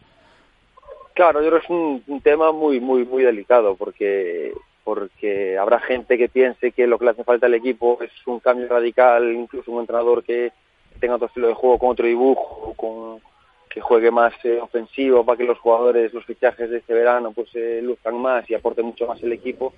Y habrá, habrá otra gente pues que, que, que, que busque una línea más eh, continua, más continuista, pero, pero con otra mentalidad, otro discurso por parte del entrenador. ¿no? Yo creo que es una cosa, es un tema muy delicado que, que yo incluso daría, al hilo un poco de lo que decía Borja, daría incluso para otra tertulia hablar del del estilo del Celta y, del estilo de los entrenadores que, lleva esta directiva, ¿no? Porque yo desde eh, Luis Enrique, Berizzo, eh, Mohamed, Unzu, eh, Cardoso, pues eh, si te pones a, a ver los sus estilos de juego, pues eh, no creo que Berizzo tuviese un juego muy parecido al de Tuve, por ejemplo, o, Cardoso incluso al de, al de Mohamed. ¿no? Yo creo que, en ese sentido sí que años atrás eh, comentamos que, quizá no, no estaba bien definido el, ese, ese estilo ¿no? que, que todos pretendemos que tenga el, el Celta un poco por, por los bandazos, entre comillas, que, que se dio yo creo con, con los entrenadores. ¿no? Entonces, eh, no sé, obviamente, Escriba es el entrenador actual y, y, y desde mi punto de vista es, es el que tiene que recibir todo el apoyo y, y todo lo que sea pensar en sustitutos y, otras posibles eh, soluciones, pues ahora mismo es, es, una pérdida de tiempo, por lo menos por parte del, del aficionado.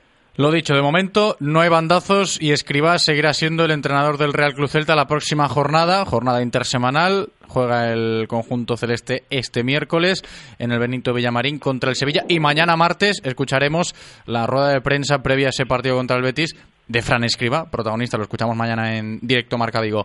Ha sido un placer, como siempre, hablar del Real Club Celta hoy con Borja Refojos. Muchas gracias, Borja, un abrazo. Gracias, José, gracias, Álvaro. Y con Álvaro Barreras, muchas gracias, Álvaro, abrazo. Gracias a vosotros, un saludo. Hasta aquí la información diaria del Celta de la mano de Codere Apuestas y Grupo Comar.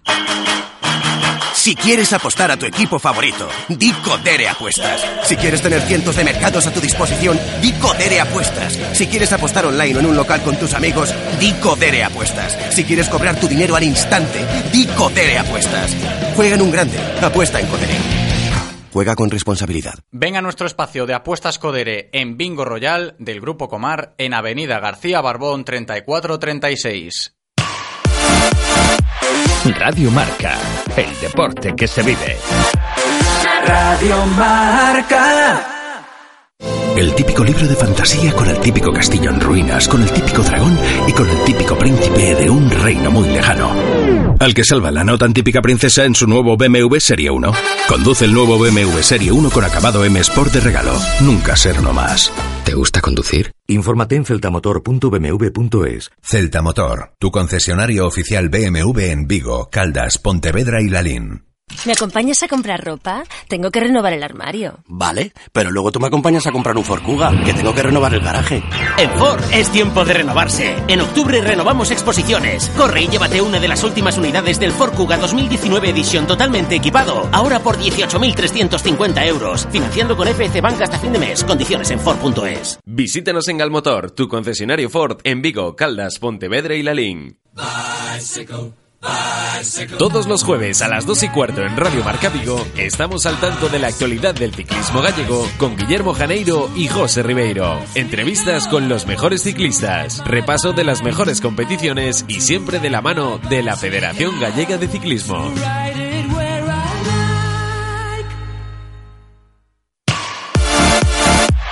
Radio Marca, el deporte que se vive. Radio Marca. Unreroute the rivers, let the damned water beat.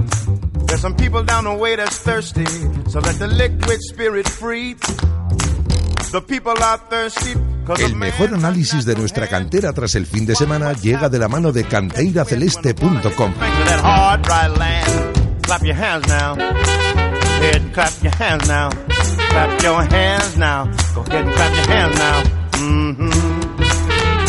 Get ready for the wave. It might strike like a final flood.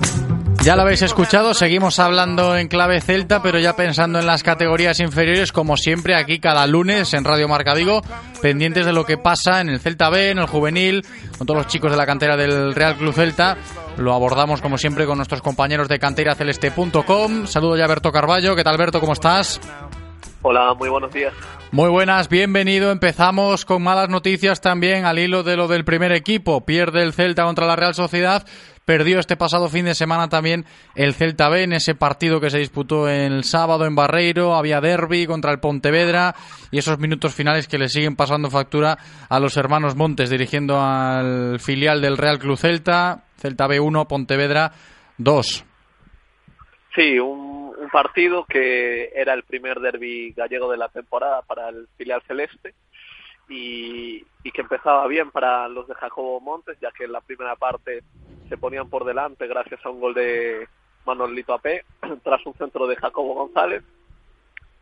Y bueno, en la segunda parte el Celta B siguió generando sin lograr aumentar esa renta. Y, bueno, el Pontevedra poco a poco fue ganando metros, fue llegando con más peligro. Y en el minuto 75, cuando el Celta B ya, ya había hecho los tres cambios, eh, llegó el empate, el gol del empate, tras una gran parada de Fran Vieites, que fue uno de los grandes protagonistas del partido. Eh, Santi Figueroa aprovechaba el rechace para anotar el gol del empate y en el último minuto del tiempo reglamentario, Rivera eh, anotaba el 1-2, un gol desde el interior del área, disparo cruzado, eh, ante el que nada pudo hacer Fran Vieites, eh, sumando así una nueva derrota en Barreiro, eh, que se suma a las de las tres últimas jornadas. Que por cierto, hablabas del gol de Manolito AP, la única cara positiva de la jornada la podemos encontrar en ese gesto, ¿no? En la celebración, dedicándosela a su compañero lesionado, lo comentábamos la semana pasada, enseñaba la camiseta, ¿no? De Álvaro Manolito. Sí, un buen gesto, eh, acordándose del guardameta madrileño que, como habíamos comentado, sufrió esa grave lesión eh, que lo mantendrá apartado de los terrenos de juego durante todos estos meses. Y un buen gesto que seguro que Álvaro, a pesar del resultado, pues le, le vino bien para, para tener un poco más de cariño del vestuario y, y seguir avanzando en ese proceso de recuperación. Berto, y nos fijamos en la clasificación después de esta nueva derrota del Celta B y tenemos aquí en el grupo 1 de la segunda división B a bastantes equipos con 11 puntos, son los que tiene el filial del Real Club Celta, decimocuarto ahora, pero es que tras esta décima jornada de liga, el Corucho, sin ir más lejos, que lo tantearemos esta semana también, ha caído a puestos de descenso y tiene 11 puntos. Así que os podéis imaginar un poco cómo están las cosas por el B también, ¿no? En, en Casa Celta, Berto. Sí, lo comentábamos en semanas anteriores que está faltando ese ese punch de enganchar dos tres buenos resultados consecutivos eh, no está siendo así por por esa mala dinámica en Barreiro que no se están logrando cerrar los partidos están escapando resultados en las segundas partes y de esta forma el Celta B que eh, a pesar de todo yo creo que a domicilio lo está haciendo de forma eh, más que decente. Venció al Peña Deportiva, venció al, al. Eh, son buenos resultados que al final eh, eh, lo que lo que te da ese ese auge en la clasificación es tener una una buena situación como local que no, no lo está logrando. Pero como dices hay varios equipos en la misma situación y en cuanto se consiga lo que decimos, enganchar varios resultados positivos, varias victorias eh, consecutivas, pues eh, veremos a un Celta B que, que seguirá escalando puestos. Veremos ahora otro derby gallego, en este caso derby vigués ante el Coruso, un partido eh, muy importante para ambos equipos, como dices, el Coruso cae a puestos de descenso y son dos, dos equipos igualados en la tabla, así que va a ser un, un partido de equipos necesitados y veremos qué nos decanta el campo de Bilbao este, este fin de semana. Sí, ya lo habéis escuchado. Para ir abriendo boca golpe de lunes, este próximo fin de hay derby en el fútbol de bronce aquí en Vigo. Corucho Celta B, con los dos equipos ahí con 11 puntos. El Corucho en descenso, el Celta B coqueteando también. Insisto, en la zona peligrosa los dos. A ver cómo se da ese derby. Pendientes estaremos a lo largo de esta semana con más protagonistas para hablar de ese Corucho Celta B. Y antes de cerrar el capítulo del filial del Real Club Celta, en la sección de Cantera Celeste hoy, Berto, también hay que contarle a los oyentes que en canteraceleste.com os habéis fijado, habéis reparado en la convocatoria de Sergio Carreira con el primer equipo que fue convocado por Fran Escribá para el partido de ayer domingo contra la Real. Sí, eh, es la primera convocatoria del, lateral vigués con el primer equipo, que ya había hecho la pretemporada con los mayores e incluso disputó varios encuentros amistosos, pero que no se había estrenado en convocatoria, aunque finalmente no llegó a jugar ningún minuto. Pues sí que es el tercer futbolista del Celta B que tiene esta temporada minutos con el primer e- que tiene convocatorias, perdón, con el primer equipo tras Iker Luzada, que ya debutó y tras Sergio Bermejo que que esta era, si no me equivoco, su cuarta convocatoria de la temporada con los mayores. Significativo, lo de Carreira también en la convocatoria del primer equipo ayer ante la Real Sociedad no tuvo minutos. Vamos a alegrarnos un poco la cara, Berto. Vamos a hablar del Juvenil A, porque nueva victoria. Sí, y además en un escenario importante, porque el Celta visitaba la cancha del Oviedo, que era el segundo clasificado a un punto del Celta, un partido en el que si el Celta ganaba se lograba distanciar en la primera posición y si el Celta perdía el Oviedo lo adelantaba en esa primera posición. Y finalmente triunfo por 0 a 5 del conjunto dirigido por Jorge Cuesta, un Celta que ya encarriló la victoria en la primera parte con tres goles de Gabri Veiga, futbolista que inició la temporada con el Celta B, pero una vez recuperados los todos los integrantes ha bajado al juvenil A, que es el equipo que le corresponde por edad, todavía es juvenil de segundo año, y como decimos, marcó tres goles que encarrila- encarrilaban la victoria. Tras el descanso, Miguel Rodríguez hacía el 0-4 a los cinco minutos de la reanudación, y en el minuto chi- eh, 80, Alberto Lago hacía el 0-5 definitivo que permitía al Celta refrendar ese liderato, situándose con cuatro puntos de ventaja eh, sobre el segundo clasificado, que en este caso son el Sporting de Gijón y el propio Real Oviedo. Y más allá de la ventaja, que es bastante notable para ser las para la altura de la temporada en la que nos encontramos, hay que destacar que el Celta ya se ha enfrentado a, a todos los equipos de arriba, eh, si no me equivoco, del primero al séptimo, por lo que no así el Oviedo, que venía de tener un, un calendario más asequible, así que eh, toca un, un final de primera vuelta, yo creo que esperanzador, no hay que confiarse porque al final siempre en todas las temporadas hay algún rival que da la sorpresa, algún partido que no te entran los goles, así que bueno, habrá que seguir como hasta ahora, eh, afrontando los partidos como si fueran todos los rivales eh, directos. Y, y bueno, la verdad tiene muy buena pinta y estamos muy ilusionados porque eh, como comentábamos hace, hace varias semanas, a principios de temporada, eh, preveíamos, preveíamos una temporada de, ad- de adaptación a la categoría por, ser, por tratarse de futbolistas muy jóvenes, pero de momento están rindiendo francamente bien y, y esto se puede constatar con ese liderato del primer grupo de, División de Honor. Sí, rendimiento espectacular de los chicos del juvenil, una temporada más, y es que por muy mal que vayan las cosas en el primer equipo del Celta o en el Celta B, podemos tirar siempre eso de que siempre nos quedará el juvenil de División de Honor. De momento ahí siguen, ¿eh? dando la talla, pues líderes. También repasamos esta semana los primeros entrenamientos de las selecciones gallegas, ¿no? En Cantera Celeste, Berto. Sí, lo repasábamos a mediados de la semana pasada.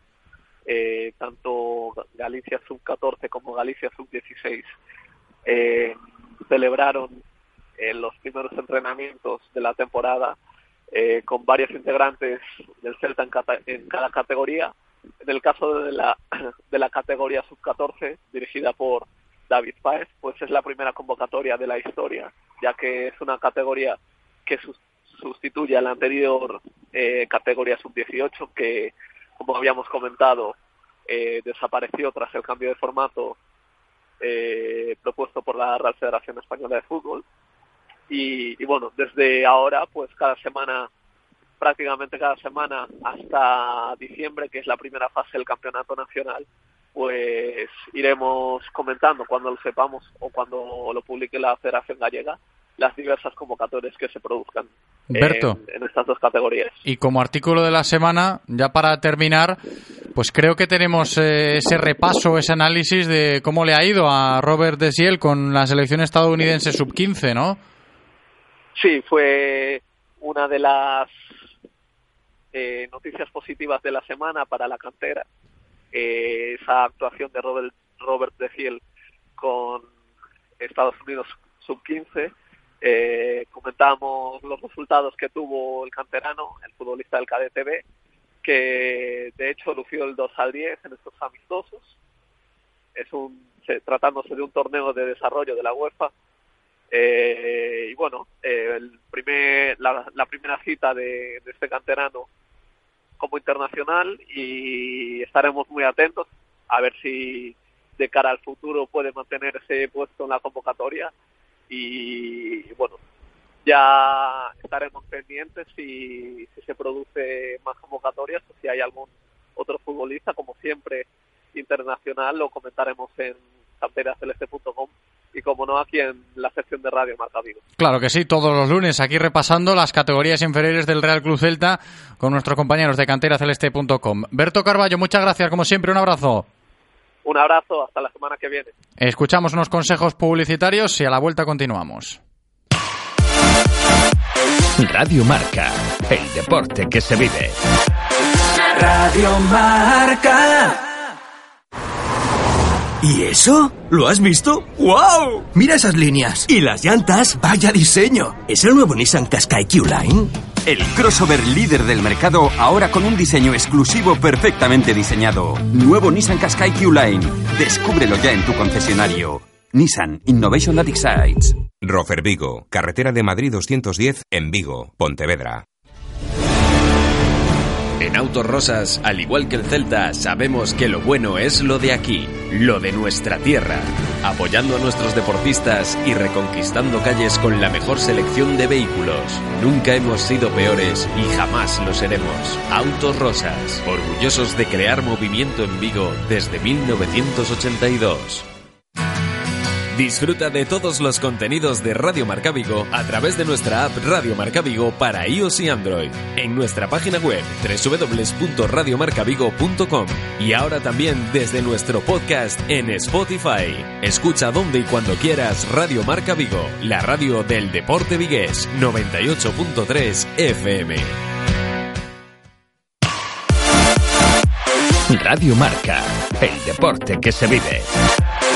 Radio Marca. Directo Marca Vigo.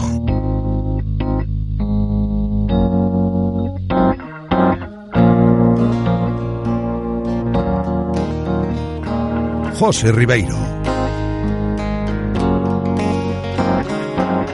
Nobody knows it, but you've got a secret smile, and you use it only for me. Son las 2 y 28 minutos de la tarde de este lunes 28 de octubre. Estamos de vuelta en directo Marca Vigo. Vamos a hablar de voleibol ahora porque este pasado fin de semana teníamos cita importante en Superliga 2. Se enfrentaban los dos equipos invictos en lo alto de la clasificación. Hablamos, por supuesto, de los nuestros, del Club Vigo Voleibol, que había comenzado la liga con tres victorias en los tres primeros partidos y llegó la derrota en el cuarto encuentro disputado, como digo, este pasado fin de semana contra el líder. Cayó el Vigo ante Dumbría. Y hoy lo comentamos con el presidente del club, Guillermo Touza. ¿Qué tal? ¿Cómo estás? Bienvenido. Hola José, buenas tardes. Muy buenas tardes, bienvenido. Se leían titulares de derrota un poco polémica, ¿no? Este fin de semana.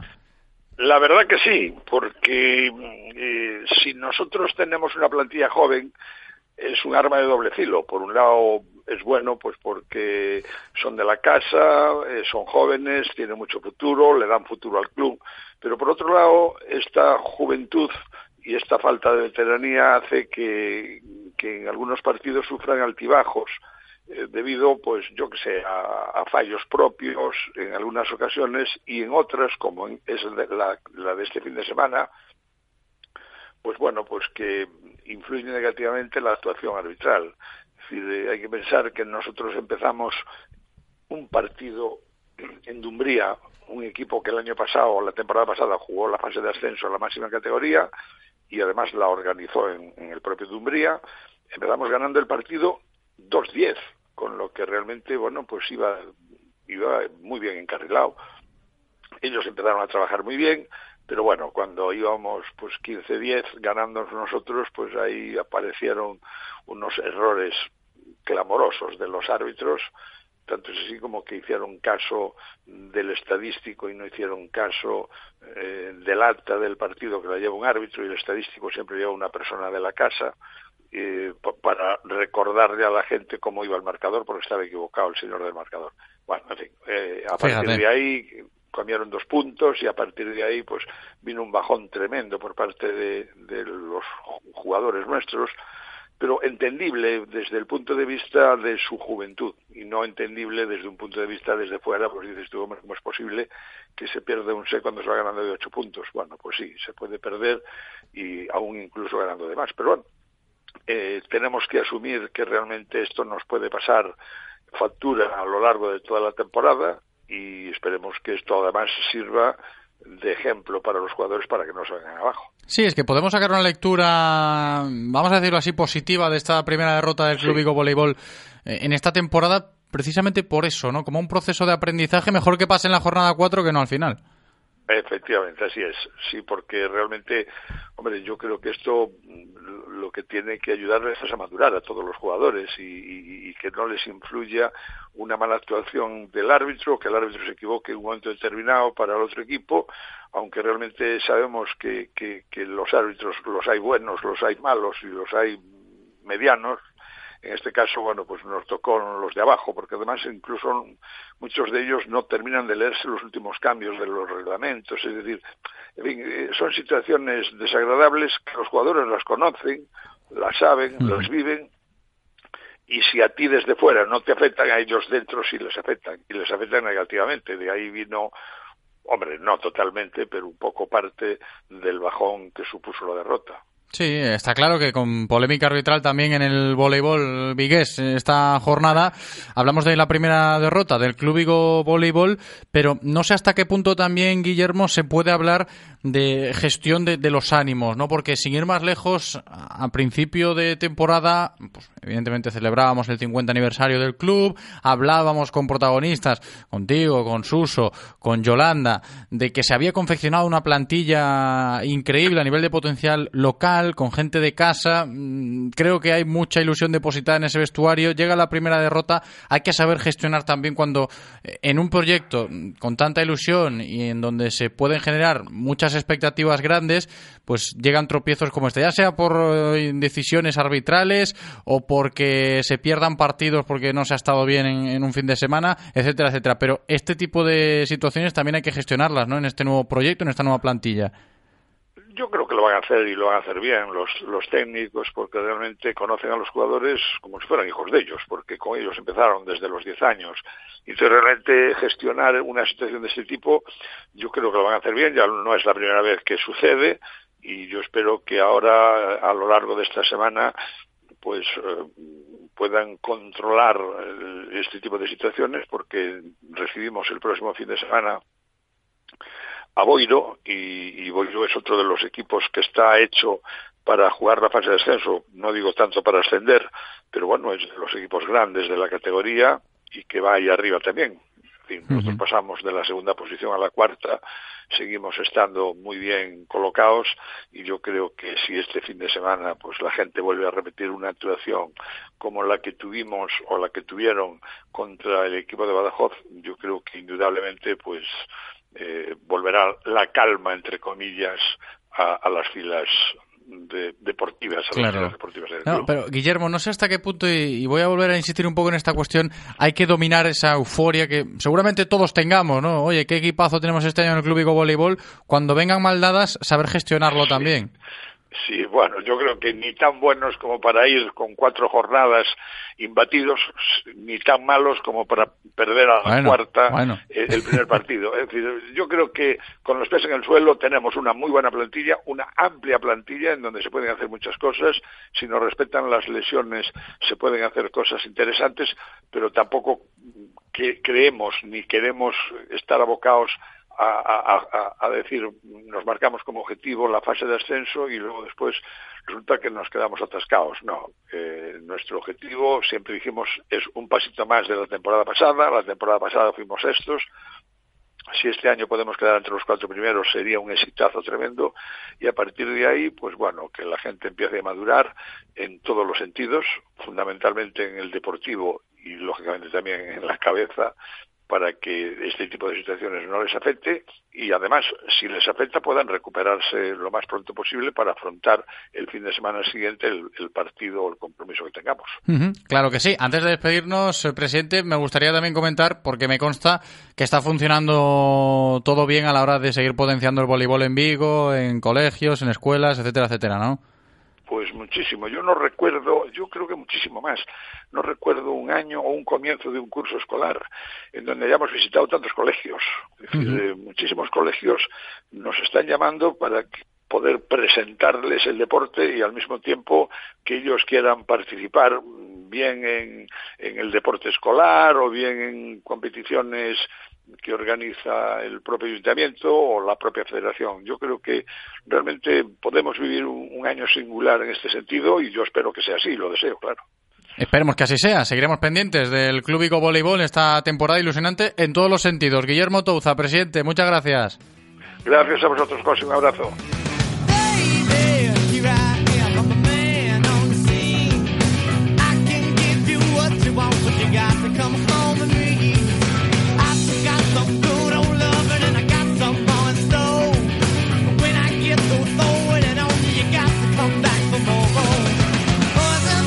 Cambiamos de registro, vamos a hablar de balonmano femenino a lo largo de estos próximos minutos porque este pasado fin de semana hemos tenido Copa de la Reina con protagonistas de Vigo y de la comarca, empezando por el conjunto de la Liga Guerrera Ciberdrola del Conserva Sorbe Porriño, que ha conseguido pasar a la siguiente ronda venciendo al venidor y veremos hasta qué punto están depositadas las esperanzas del club en este torneo copero. Saludo ya a su entrenador Isma Martínez. ¿Qué tal Isma? ¿Cómo estás? Hola, muy buenas. Muy buenas, bienvenido. Lo primero, enhorabuena. Se da el primer pasito, ¿no? Esta Copa de la Reina. Sí, sí, era clave dar el primer paso. Eh, la verdad que, que la diferencia de, de categoría se nota mucho y más este año y, y no queríamos da- dejar ningún, ningún cabo suelto y que no, no hubiera sorpresas.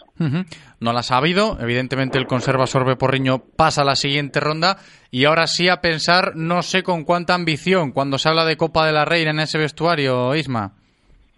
Nosotros eh, tenemos claro que la Copa de la Reina es un es un torneo que, nos ilusiona mucho, que, que en el balonmano femenino es de lo más bonito que, que se puede jugar y, y- vamos a ir con todo a intentar llegar a una fase final porque porque hay mucha ilusión por ello y hay, hay mucha ilusión por volver a jugarla. Dentro de este proyecto, de la propia plantilla que se ha confeccionado, Isma, es cierto que hemos comentado en su momento, a principios de temporada, los refuerzos, quizás eh, los nombres propios más eh, notables de, este conserva sorbe porriño, de por qué no, por qué no, pues plantear eh, con, ganas o con cierta credibilidad una Copa de la Reina con la potencialidad de poder, ¿por qué no?, llegar a esa fase final como tú dices, ¿no? Yo creo que sí que se puede hablar de esto sin ser una utopía, ni mucho menos a día de hoy. No, no, o sea, no es una utopía. Nosotros nos lo marcamos con un objetivo que nos ilusiona. Hay que estar atentos también al, al sorteo porque porque al final, bueno, eh, es cierto que aunque todos son muy fuertes, eh, hay desplazamientos que son más complejos.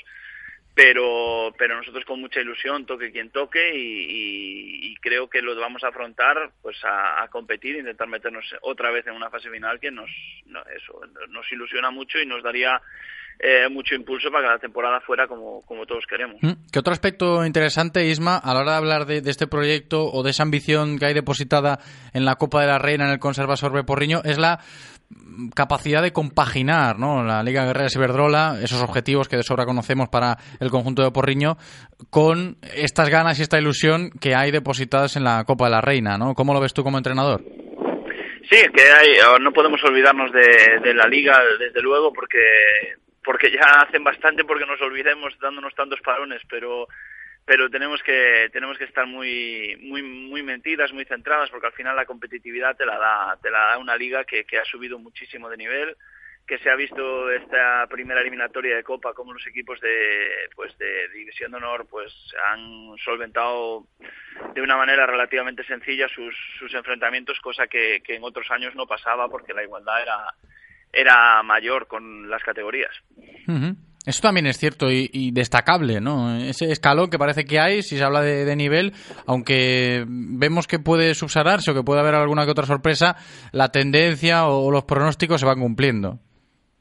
Sí, creo que creo que las jugadoras eh, se han distribuido en los equipos que se han quedado en división de honor al reducir, pues eso, al reducir el número de equipos y el nivel ha aumentado mucho. Entonces, bueno, eh, creo que este fin de semana ha quedado patente que que el salto de plata a División de Honor es, es muy grande ahora mismo y, y bueno, los dos equipos que quedan vivos en competición de Copa de la Reina pues son porque se han enfrentado a otros equipos de, de plata, pero evidentemente eh, su potencial es, es fuerte, pero el escalón es grande. Que ahora enseguida hablaremos, ¿no? De, las chicas de lavadores de plata que no pudieron doblegar a Tenerife de División de Honor en, esta ronda de Copa de la Reina, enseguida con Anchotero. Pero antes de despedirnos, Isma, comentar también, cada vez que hablamos de balonmano femenino, este curso ya sea con Prades del Mecalle Atlético Guardés o, mismo contigo de, de Conserva Sorbe Porriño, pendientes de nuestros dos equipos referentes en la comarca, lo de los parones o de cómo se ha confeccionado esta temporada en la Liga Guerrera Ciberdola, ¿cómo se está llevando? Bueno, eh, la verdad es que eh, depende del resultado que tengas antes del parón, ¿no? Eh, si si vas al parón con una victoria, pues se agradece mucho y si vas con una derrota, nosotros sufrimos en Gijón una derrota muy dolorosa, que no estuvimos a la altura y nos tuvimos que comer ese mal sabor tres semanas y luego hacemos un gran partido en Tenerife y a los tres días tenemos que jugar eh, liga. Entonces, bueno, esto depende de cómo, cómo termines el partido anterior, pero bueno, eh, hay que amoldarse, es la competición que hay y yo creo que la segunda vuelta se se regulariza todo un poco más y, hay que adaptarse a la competición que es. Claro que sí, aquí lo iremos contando, ¿eh? ya sea Copa de la Reina o Liga Guerreras Iberdrola. Isma Martínez, muchas gracias, un abrazo. Muchísimas gracias.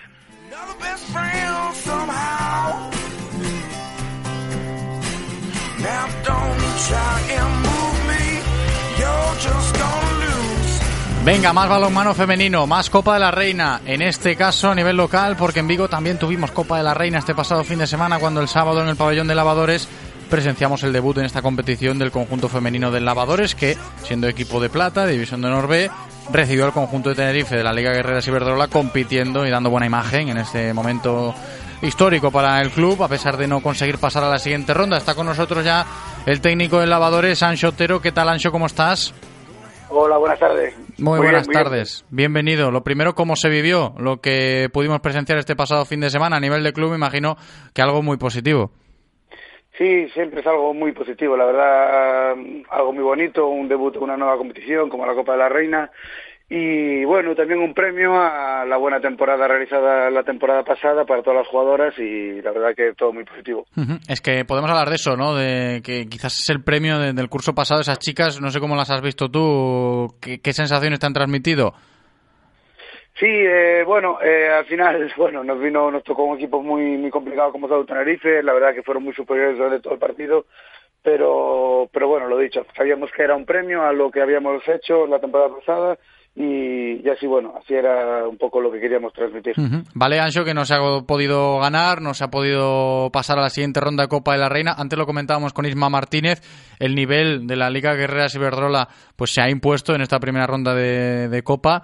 y está caro, ¿eh? está caro el tema de, pasar, pero en definitiva e, el cartel que hemos tenido con un equipo de división de honor, de, la máxima categoría de balonmano femenino español jugando en lavadores, pues quieras que nos suma también a nivel de club. Sí, sí, claro que suma. Eh, sí, es cierto que la diferencia es bastante grande de un, un, equipo de división de honor y más en este año que la división de honor está mucho más igualada y subió bastante el nivel al haber la reducción de equipos. Y, bueno, y esta es un poco la sensación, pero la verdad es que sí, que esto es muy positivo el que te venga a visitar un equipo de arriba, para la gente de, de casa, siempre es algo muy bonito. Y tanto, ¿eh? Ancho, pensando ya más en lo que nos queda ahora, lejos de la Copa de la Reina, lo hemos disfrutado como premio, evidentemente, después de la temporada pasada tan buena. Este año, ¿cómo lo llevamos? Porque también hay que estar pendientes de las chicas de lavadores. ¿Hasta qué punto es factible repetir lo del año pasado? ¿Tú cómo lo ves? Eh, bueno, repetir lo del año pasado es siempre muy complicado y bueno, este año también tenemos un buen equipo, estamos muy contentos con el, con el grupo que juntamos, un equipo más joven que el del año pasado, bastante más, tenemos una media edad entre 21 y 22 años, es, la gran diferencia es esa, la, la experiencia que teníamos de jugadoras del año pasado en esta categoría, incluso en alguna de categoría superior, pues bueno, siempre estaba un poco más de peso a la hora de los partidos, pero bueno, sabemos que tenemos un buen grupo, un buen bloque, que podemos competir contra cualquier equipo de, la categoría y que, bueno, al final, pues los resultados nos dirán dónde tenemos que estar en la clasificación. Es que sería muy importante, ya lo comentamos el año pasado en, en su momento, cuando estuvimos a puntito, pero ya no solo para el lavador, sino para el deporte vigués, que, estas chicas sigan demostrando ese potencial que tienen para, ¿por qué no?, estar con el Mecalia, con el Porriño, en la Liga Guerrera Ciberdrola. Yo creo que eso también a nivel de club lo siguen manteniendo como apuesta. No sé cómo lo ves tú por dentro, Ancho. Sí, es tal cual. Yo creo que es algo importante para, para la ciudad, para Vigo, tener, conseguir llegar a tener un equipo arriba, con, con, con equipos ya muy contrastados como Porriño y Guardes que están en la máxima categoría y lo importante es ir paso a paso, desde abajo también, desde la base, ir fomentando tal, porque al final, bueno, eh, la economía la que es, nosotros tenemos la suerte de contar con un patrocinador como CDC que apuesta por, por nosotros y, y eso, al final es eh, seguir trabajando con vistas a eso, tanto a corto, medio plazo y, y seguir creciendo.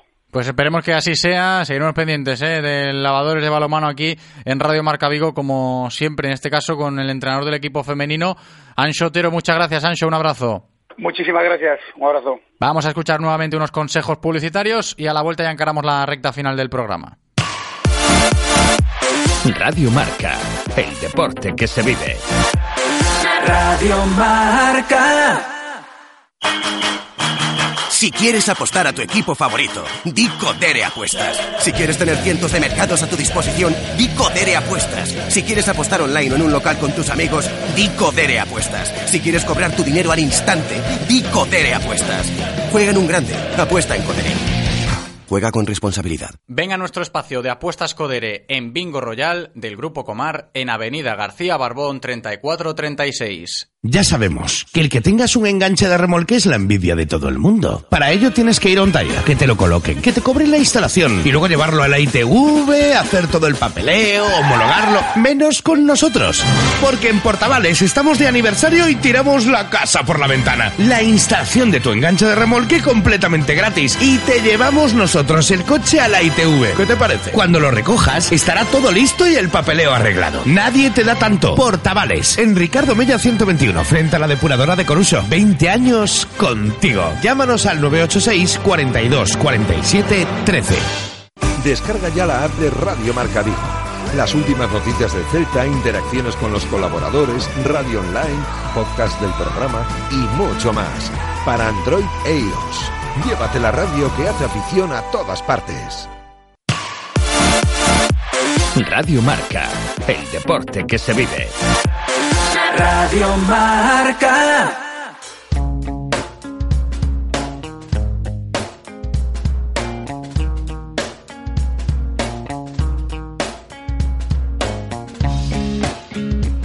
Directo Marca Vigo. José Ribeiro. Life has come a long way since yesterday. 12 minutos para llegar a las 3 en punto de la tarde. Encaramos la recta final del programa de hoy, todavía con un par de temas pendientes, como por ejemplo lo del hockey. Es que, como bien sabéis, estamos todavía de celebración por la clasificación para los Juegos de Tokio 2020 de las selecciones españolas de hockey hierba, tanto masculina como femenina, y por eso queríamos aprovechar este contexto para seguir conociendo mucho más esta disciplina a nivel local, en este caso con el presidente del Atlántico Hockey Club, Gaizka Garay. ¿Qué tal, Gaizka? ¿Cómo estás? Hola, buenas tardes, ¿qué tal? Muy buenas tardes, bienvenido. Lo primero, ¿cuánto importante es eso que, como yo decía, seguimos celebrando a día de hoy, que en Tokio 2020 ahí tenemos nuevamente la presencia de los chicos y chicas de la selección española? Sí, sí, por supuesto. Y luego también en, en los recientes campeonatos de Europa quedaron los chicos quedaron de segundos sacaron plata y las chicas terceras, o sea que ganando a Alemania y esas cosas. Esto para un club de hockey a nivel local, en este caso hablamos ya desde la perspectiva viguesa, me imagino que es positivo a la hora de buscar siempre esos referentes ¿no? a, a nivel nacional, Gaizka.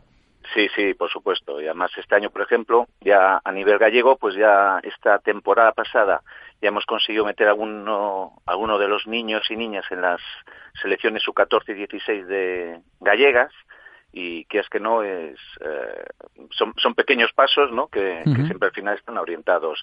Digamos es otro nivel por supuesto no es un nivel muy exigente estar ahí arriba. Pero bueno a nivel en comparativa lo que es el nivel del hockey en Galicia y el número de federados comparado con el resto de España y luego evidentemente con el resto de Europa es muy pequeño pero para lo que es mmm, estamos contentos la verdad. Pues eso es bueno ¿eh? a nivel de club y a nivel de, de instalaciones Gaizka se nota eh, el crecimiento de efectivos o, o la demanda de ver que quizás año tras año damos un pasito más adelante y se practica más hockey en Vigo sin ir más lejos o en el Atlántico, por ejemplo? Sí, sí, por supuesto. Uf, este año ya hemos subido prácticamente de tener, ya llegamos a los 60 niños, más de 60 niños, lo cual ya para nosotros supone un esfuerzo muy grande en, en buscar instalaciones, el tiempo de los monitores y luego una, yo como novato en estas cosas, el tema de la administración del club es eh, eh, más que difícil es eh, consume mucho tiempo eh, gestionar fichas, uh -huh. seguros, hablar con ayuntamientos, reservar campos. Eh, es una, una parte que no conocía y, y hay que reconocer que aparte del esfuerzo deportivo, eh, cualquier club, en hockey y cualquier otro deporte, evidentemente, hoy día exige mucho mucha documentación, mucho esfuerzo administrativo que muchas veces parece que queda ahí, ahí oculto, pero, pero ahí está. Gaizka, cuéntaselo a la gente que nos escucha. ¿Dónde está el Atlántico Hockey Club ahora mismo en Vigo? En Vigo nosotros lo que solemos tener, digamos, la base es la pista de hockey hierba de la pista central del pabellón de Traviesas, la que es de uh -huh. fútbol, es la única que podemos jugar a, a hierba por el, tipo de, de, hierba artificial. Y luego eh, solemos ir a Castrelos, la pista de Castrelos para jugar a hockey sala, que es la, la, la parte sí el equivalente, ¿no? Que también lo utilizamos mucho porque está muy bien para los niños y para coger técnica para luego jugar en hierba.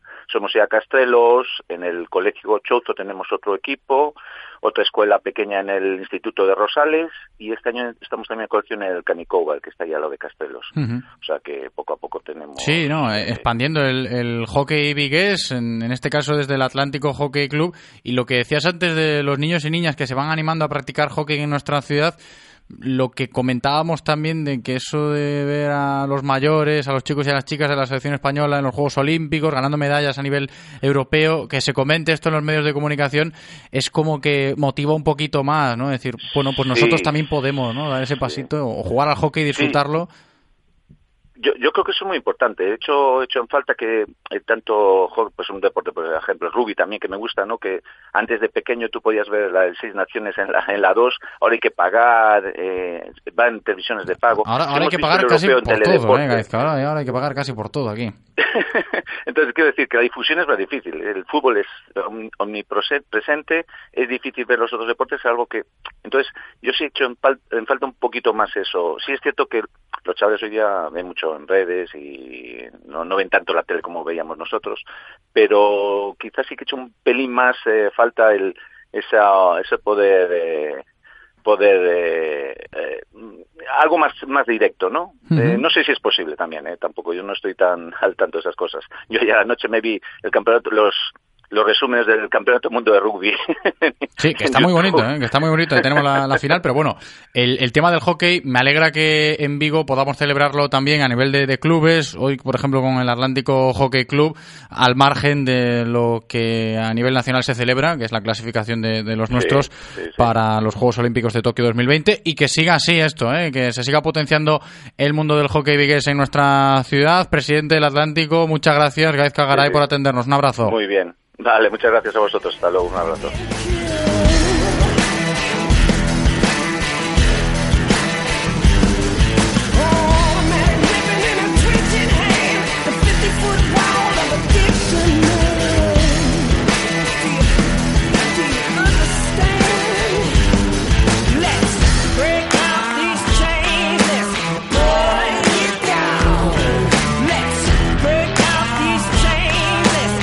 Y vamos a terminar hoy el programa con deporte de motor, hablando de rallies. Ya sabéis que este pasado fin de semana se decidió el Mundial de Rallies en Cataluña. Otana, que el estonio, ya es nuevo campeón del mundo de rallies. Y también tenemos que reparar en la actividad que hemos tenido este pasado fin de semana en el mundo de los rallies gallegos. Ya sabéis que aquí nos gusta pues enfocar todo lo que sucede en el deporte a nivel mundial pues enfocárselo aquí a, a la gente de, de, Vigo y de la comarca, en este caso hablando de rallies gallegos, porque el piloto de Vincios, Alberto Meira, se llevó la victoria en el Rally San Froilán. Alberto Meira, ¿qué tal? ¿Cómo estás?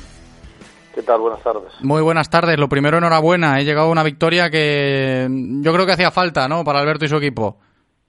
Sí, la verdad es que sí. Este año, como bien sabéis, cambiamos de montura después de más de 15 años corriendo con, con y bueno, teníamos ya ganas de, de, de, tener una, de una victoria aquí en el campeonato porque estuvimos en tres, cuatro rallies luchando por la victoria y por diferentes motivos, pequeñas averías y, y tonterías que, que, que no, no pudimos alcanzar la victoria hasta, hasta este rally San Froilán. Uh -huh. y, y eso parece que no, pero después de todo el trabajo y sobre todo el gran ritmo que, que teníamos en estos últimos cuatro o cinco rallies que, que estábamos de lleno en la lucha por la victoria, pero por unos motivos u otros pues, no pudo ser, ¿no?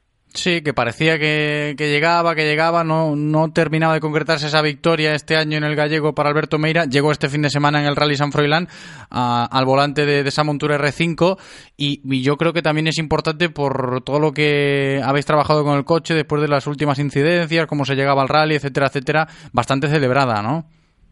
Sí, todo el equipo tenía muchas ganas porque, oye, es un, buen coche y, y por lo que te comentaba antes, ¿no? Por todo el trabajo, los test, la preparación y la adaptación al coche y sabíamos que estábamos ya con ritmo de, de poder ganar y, bueno, al final llegó, pero bueno, eh, gracias a todo el trabajo de, de todo el equipo y, y bueno, dedicarle la victoria a ellos. Alberto, ¿sirve esta victoria ya en la recta final del Campeonato Gallego de Rallys este año para almoldar, si cabe más aún, o coger confianza, si cabe más aún, para el proyecto de, del próximo curso, la próxima temporada, a ver si es eh, posible pelear por el título gallego? ¿Cómo lo veis?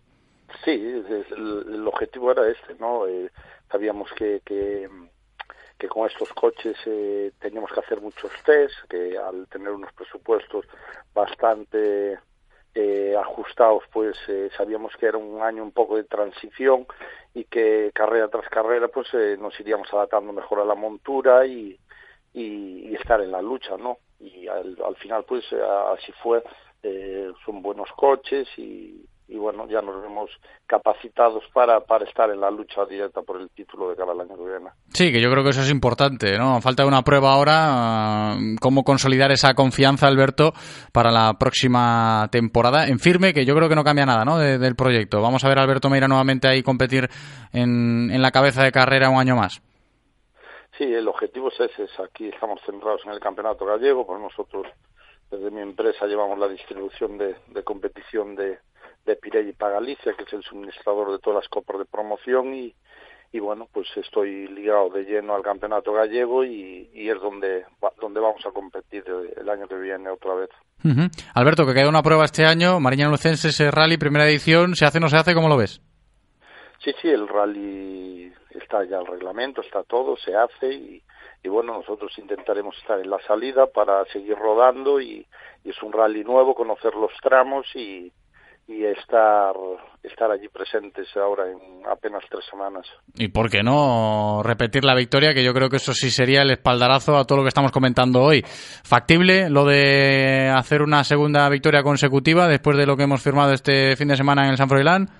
Hombre, el objetivo es ese, ¿no? Salir y intentar ganar, no puede ser de otra manera, como eh, lo, lo, intentamos toda esta temporada y, y esperemos que, que si no hay percances y esto, pues intentar otra vez eh, tener otra victoria en, en el Marín Lucense. Esperemos, ojalá, Alberto, mucha suerte, gracias por atendernos en el día de hoy, un abrazo.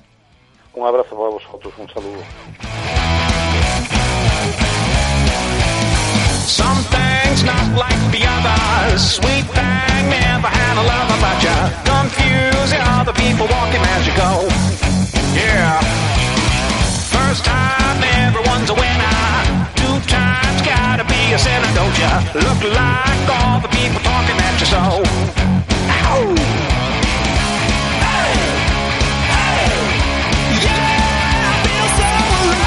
Y así llegamos al final del programa de hoy. Menos de un minuto ya para que se cumplan las tres en punto de la tarde. Con este ritmo nos despedimos. Le damos las gracias a nuestro técnico Eloy, que es el que nos pone siempre estos ritmos maravillosos en directo Marca Vigo a nivel musical. Gracias también a todos vosotros por estar escuchándonos ahí desde el otro lado como siempre. Y yo me voy a despedir hasta la tarde a las siete y media. Tenemos aquí cita en Radio Marca Vigo, tertulia de Peñas del Real Club Celta. Chao.